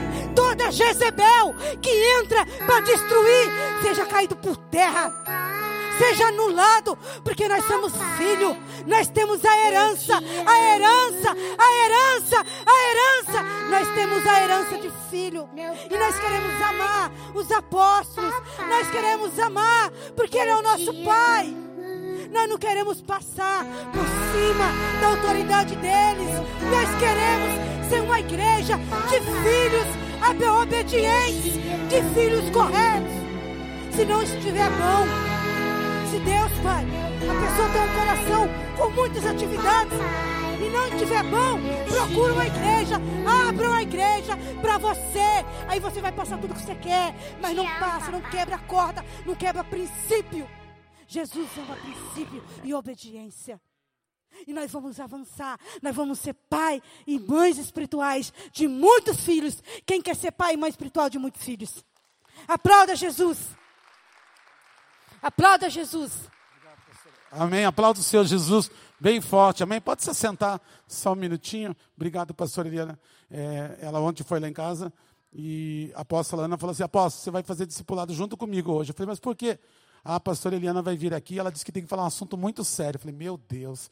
Eu falei, mas é discipulado entre vocês duas. Ela, não, ela é tua filha, eu, eu, eu não estou legal. Eu, a apóstolo faz comigo. Eu falei, tá bom, Ana, vou fazer, porque daí no discipulado ali, né? O apóstolo entra no meio, acalma e dá tudo certo. Mas graças a Deus não precisou isso. A pastora Eliana pregou a palavra para nós, falou sobre a importância da paternidade da igreja. É, primeira coisa, você não é obrigado a nos chamar de pai, amém? Você chama se você quiser, fique bem à vontade, mas a importância do cuidado, a importância da obediência, a importância da submissão. Isso tem que prevalecer na tua vida, porque, queridos, não dá para a gente crescer se não houver uma concordância da liderança nossa, a direção que Deus nos deu para nós e você tiver uma, uma outra direção. Daí não é que a gente eh, quer que você saia daqui, vá para outra igreja. Não, a gente quer que você fique aqui, mas que se fique debaixo dessa autoridade, dessa obediência. Se é para fazer conforme tudo que está na palavra, se não tiver na palavra, se pode nos chamar e nós vamos conversar e realmente a palavra é que vai valer. Não é a nossa opinião, a opinião é que vale a opinião de Deus. Então, só para terminar essa tarde, é, essa autoridade tem que ser tem que ser pela igreja, tem que ser por vocês, tem que ser por nós, tem que haver autoridade. Gente, estamos falando com líderes aqui, amém? Um exemplo, um líder teu vai lá na tua cela, né, um líder de área, que é teu líder. Aí chega na cela, você não honra ele. Você chega, faz tanto faz como tanto faz. Não, você tem que chegar para todos os convidados que tiver. Esse aqui é o meu líder, é o Júnior, é a Rose, são meus líderes, estou debaixo deles. Eu sou lá da igreja dos apóstolos. Você vai pregar a palavra aqui no altar, você não agradece o teu líder. Você não agradece a oportunidade que foi te dada para pregar, você sobe ali, você prega, e o Espírito Santo fala comigo e diz: Olha aí, ó, não dá autoridade. Quando você for subir para pregar, a primeira coisa, tem que agradecer a Deus, amém? Segundo, ao teu discipulador, e terceiro, para os líderes que te deram a oportunidade. Então, isso é um aprendizado para vocês aqui. Vai ter um evento na igreja, evento de casais. Chama o apóstolo para vir. Olha, o apóstolo chega. Não é o caso que vocês me chamaram os líderes de casais, não chama para orar. Ah, nem precisa dele orar. Querido, isso aí é passar por cima de autoridade. A autoridade que nos foi dada é liderança de, de pastores sobre toda a igreja. Então, vai ter o ministério de dança, um exemplo. Nós não estamos aqui. Vocês, líderes, têm que orar pelas autoridades da igreja. Tem que falar com o líder, ó, as autoridades estão viajando, mas nós estamos debaixo deles, debaixo da obediência deles. Isso Deus honra. Amém? Líder de louvor, líder de, de, de criança, qualquer liderança tem que honrar liderança, tem que honrar líderes. Não é para você bajular e nem puxar meu saco. Amém, queridos? É para você honrar. Amém? Né? Trazer aquele moranguinho, dizer assim, apóstolo, esse aqui está bem docinho, estava lá na geladeira. Amém, glória a Deus. É de Deus, né, Juninho? É isso que você tem que fazer para a tua liderança, tá bom, queridos? Então, honre teus pastores, né? Honre a tua liderança, honre teu líder do teu ministério e você vai ser abençoado por Deus. Outra coisa aqui que foi falada aqui sobre, às vezes você não deu certo, como a Adriana falou, não tem problema. Outro deu, glória a Deus que deu com o outro. Deixa a pessoa voar. A pessoa tem que ser melhor que você, querido. Os nossos líderes, discípulos, têm que ser melhor que eu. Eu quero que eles tenham passos, voem maiores que eu, para que a obra de Deus cresça. Então, se não deu certo com o teu discipulador, procura outro, fala com a liderança, não vai você querendo, fala assim, vamos orar para que Deus confirme quem é o nosso líder, quem que vai caminhar. Você não viu a Sibéria, passou por três discípulos e hoje está, está voando. Agora, tem pessoas que falam assim, apóstolo, eu não quero ser discipulado, eu não gosto de. Querido, você vai ser um bom membro da Oliveira, continua com a gente, mas você não vai fazer parte do ministério, porque o ministério tem uma direção, você tem que andar no trilho. Se você estiver fora do trilho, você não tem como caminhar conosco, com muito amor. Você tem que entender isso. Qual igreja? Me diga que o pastor, você não vem no culto, liga para você dizendo que você fez falta. Duvido. Mas me fale, ah, o pastor me ligou. Gente, eu, os pastores não estão com tempo nem, nem em hospital mais. Acho que pastor vai estar. Tá, não estou generalizando que são todos, amém, amado? Mas tem pastor que não está aí, talvez. Essa igreja, a preocupação dela são as vidas, são as almas. Nós se, se perguntamos para os nossos líderes. Sabe o que, que eu fiz agora ali? Estava no celular. Eu estava ligando para a liderança, perguntando por que, que vocês não vieram. Muitos líderes não vieram hoje. Gente, 70% está doente. É obrigado vir doente? Não. Mas avisa. Ó, oh, eu estou doente, não posso ir. Ah, estou trabalhando, não posso ir. Ah, eu tive uma viagem com a Josi para Morretes, com meu marido. Se eu não fosse, ia pegar. Tudo bem, a gente entende. Agora, o que eu não consigo entender é a pessoa estar tá em casa agora assistindo Raul Gil e não está aqui. A irmã deu até uma risada, né? Acho que deve ter gente assistindo, né? Então, gente, o melhor lugar para você estar é no centro da vontade de. E Deus está aqui, amém? Apóstola Ana não pôde vir, quer dizer, estava pronta, né, Gabi? Estava a Gabi que fez o almoço lá hoje, gente. Que essa menina está cozinhando muito. Aleluia. Fez uma comida, Mauro, pode colocá-la nas viagens como responsável pela cozinha. Ela tem o dom de cozinhar, meu Deus do céu. Eu fico só olhando, falo, meu Deus, gente, não sobra nada. E a Gabi fez o almoço, na hora da gente sair, a água não saía lá em casa. Pensa na consagração, o inimigo fica furioso. E do nada a apóstola começou a ter uma dor muito forte nessa parte aqui, mas muito forte. A ponta dela deitar na cama e dizer, apóstolo, faça uma massagem em mim. Jesus do céu, não sei, faça assim. Eu tive que ficar lá na cama, lá, pega, não é assim, é assim, ai meu Deus. Acho que eu vou ter que fazer um curso de massagem. Não sei quem que falou ontem, o Daniel que fez. O Daniel fez um curso de massagem, pega o endereço do homem lá para mim, que eu vou ter que aprender. Mas glória a Deus, ela, eu falei, Ana, as meninas falaram, fica em casa, mãe, você não está boa. Então, você, e agora eu liguei para ela se ela estava dormindo, não. Ai, estou pagando todas as contas da igreja. Eu falei, meu Deus, não é para estar dormindo? Então ela ama estar aqui, ama, e eu sei que o Espírito Santo não permitiu, mas ela mandou um beijo para todos e falou assim: manda as, as meninas lá. Ela falou, as meninas, meu Deus, hein?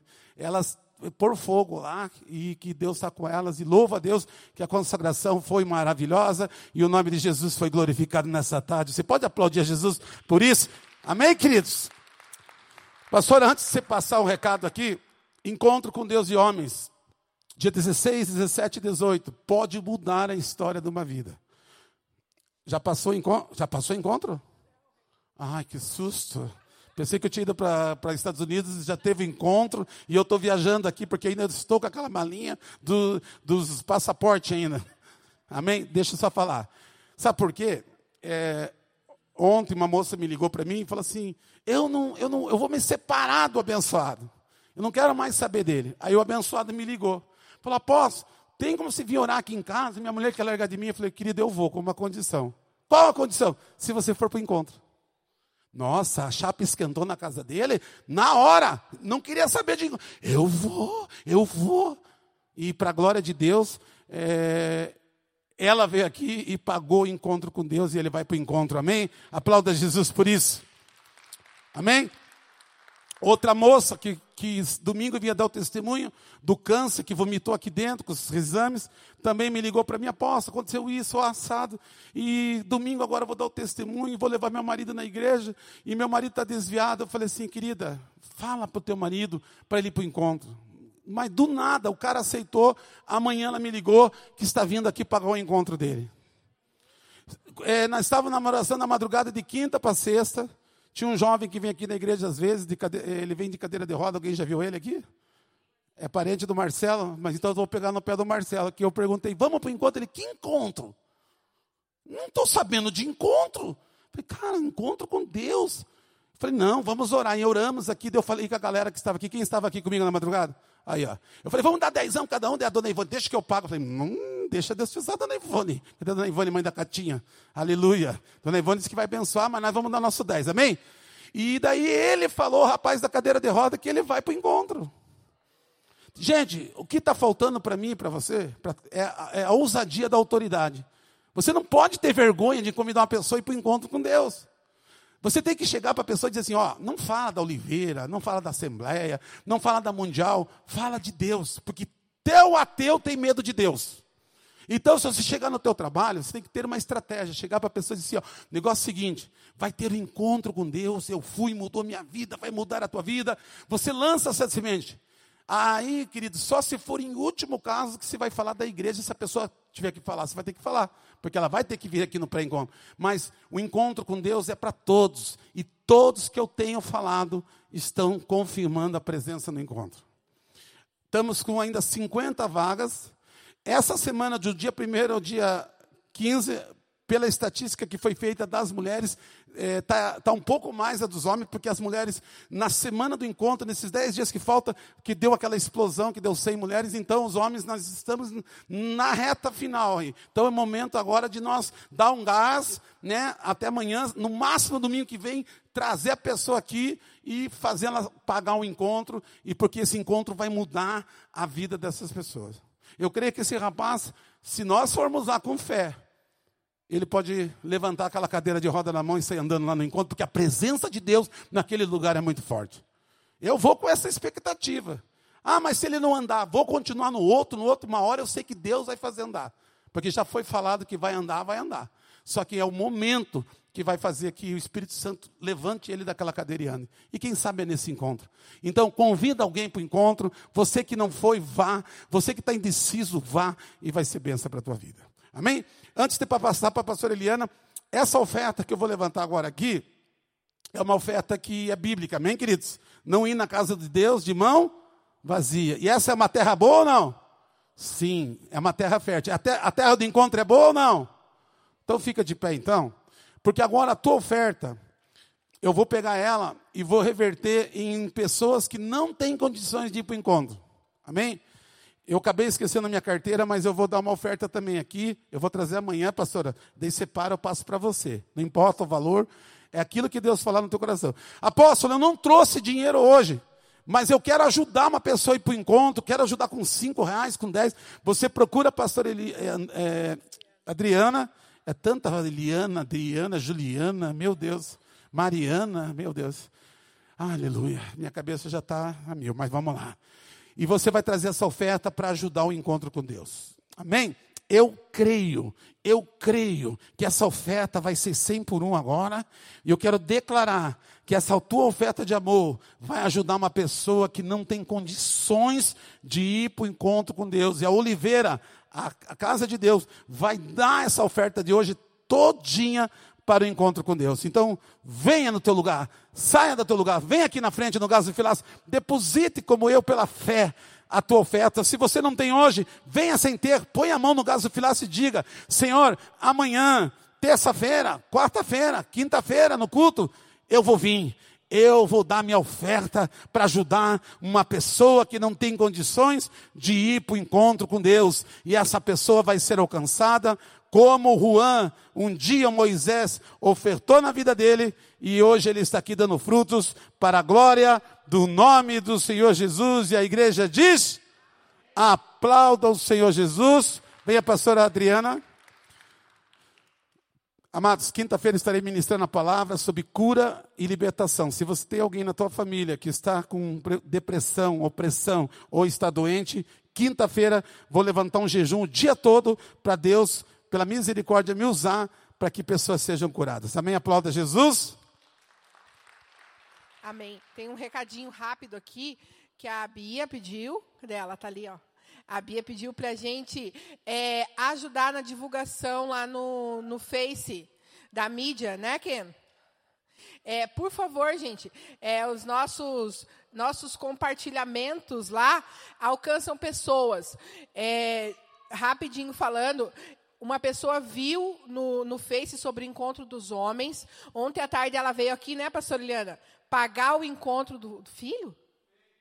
Do esposo dela, e ela viu pelo Face, gente, pelo compartilhamento. Então, compartilhe a página da igreja, é, é, no Instagram também, quem sabe mexer, eu não sei, no Instagram, do, e vamos lá, gente, vamos fazer bombar lá na internet, por, no Instagram.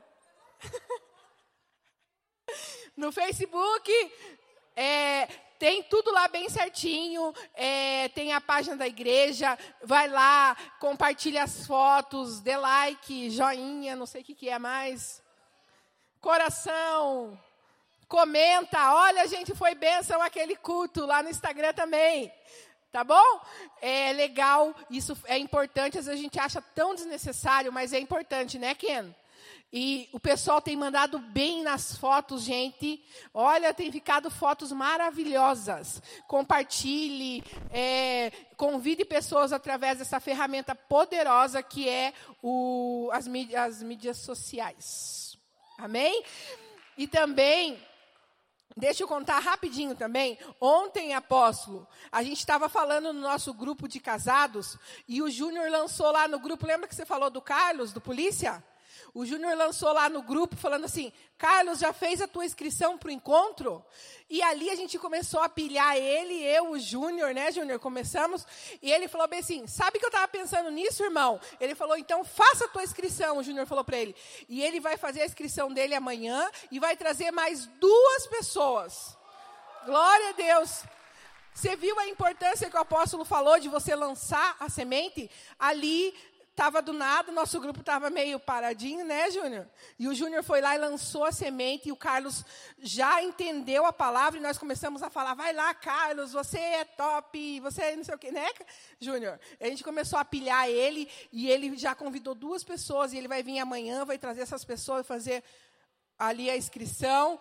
Então é importante a gente ser um agente do Senhor nessa terra, amém? Vamos se colocar em pé para a gente orar aqui no, no final. Obrigado por cada líder que veio. Obrigado por cada um que está aqui. Você faz parte do corpo e você é muito importante para nós. Senhor Jesus, nós te agradecemos por esta reunião, te agradecemos, Senhor, pela palavra, pelo louvor, pelos testemunhos, pela vida da pastora Eliana, nesse final desse testemunho dela, Senhor Jesus. Muito obrigado, Senhor Jesus. Obrigado cada pessoa que ofertou, Deus. Eu creio que lançou a semente em terra fértil, o Senhor vai multiplicar na vida deles, Pai. Muito obrigado, Deus, pela vida dos nossos apóstolos. Alcança, Senhor, a apóstola Ana, Senhor, nós cremos que ela já está curada, Pai, para a honra e glória do seu nome. Abençoa, Senhor, a casa deles, abençoa a Rafa, a, Rafa, a Gabi. Muito obrigado, Deus, pela nossa liderança, obrigado pelos nossos pastores, por cada líder diária, cada célula, cada discípulo, cada discipulador, Deus. Muito obrigado, Senhor. E nós cremos, Senhor Jesus, que isto realmente é só o começo daquilo que o Senhor tem para a nossa igreja, Pai. Muito obrigado, abençoa o lanche, multiplica ali, Senhor Jesus, também o lanche, abençoa quem Senhor teve o coração de fazer, Pai, em nome do Senhor Jesus. E, e depois do café, é, você pode ter um tempinho para você se reunir com a sua área, tá? Para discutir, para ver sobre multiplicação, sobre estratégias. Depois do café, não vá embora. Procure o seu líder de área, que estão todos aqui, e daí se reúnam cinco minutinhos, mas vai lá, toma um cafezinho rápido e se reúne com eles um tempinho para eles passar para vocês. Amém? Glória a Deus. Pode ir. Tomar café. Não é para ir embora, é para tomar café.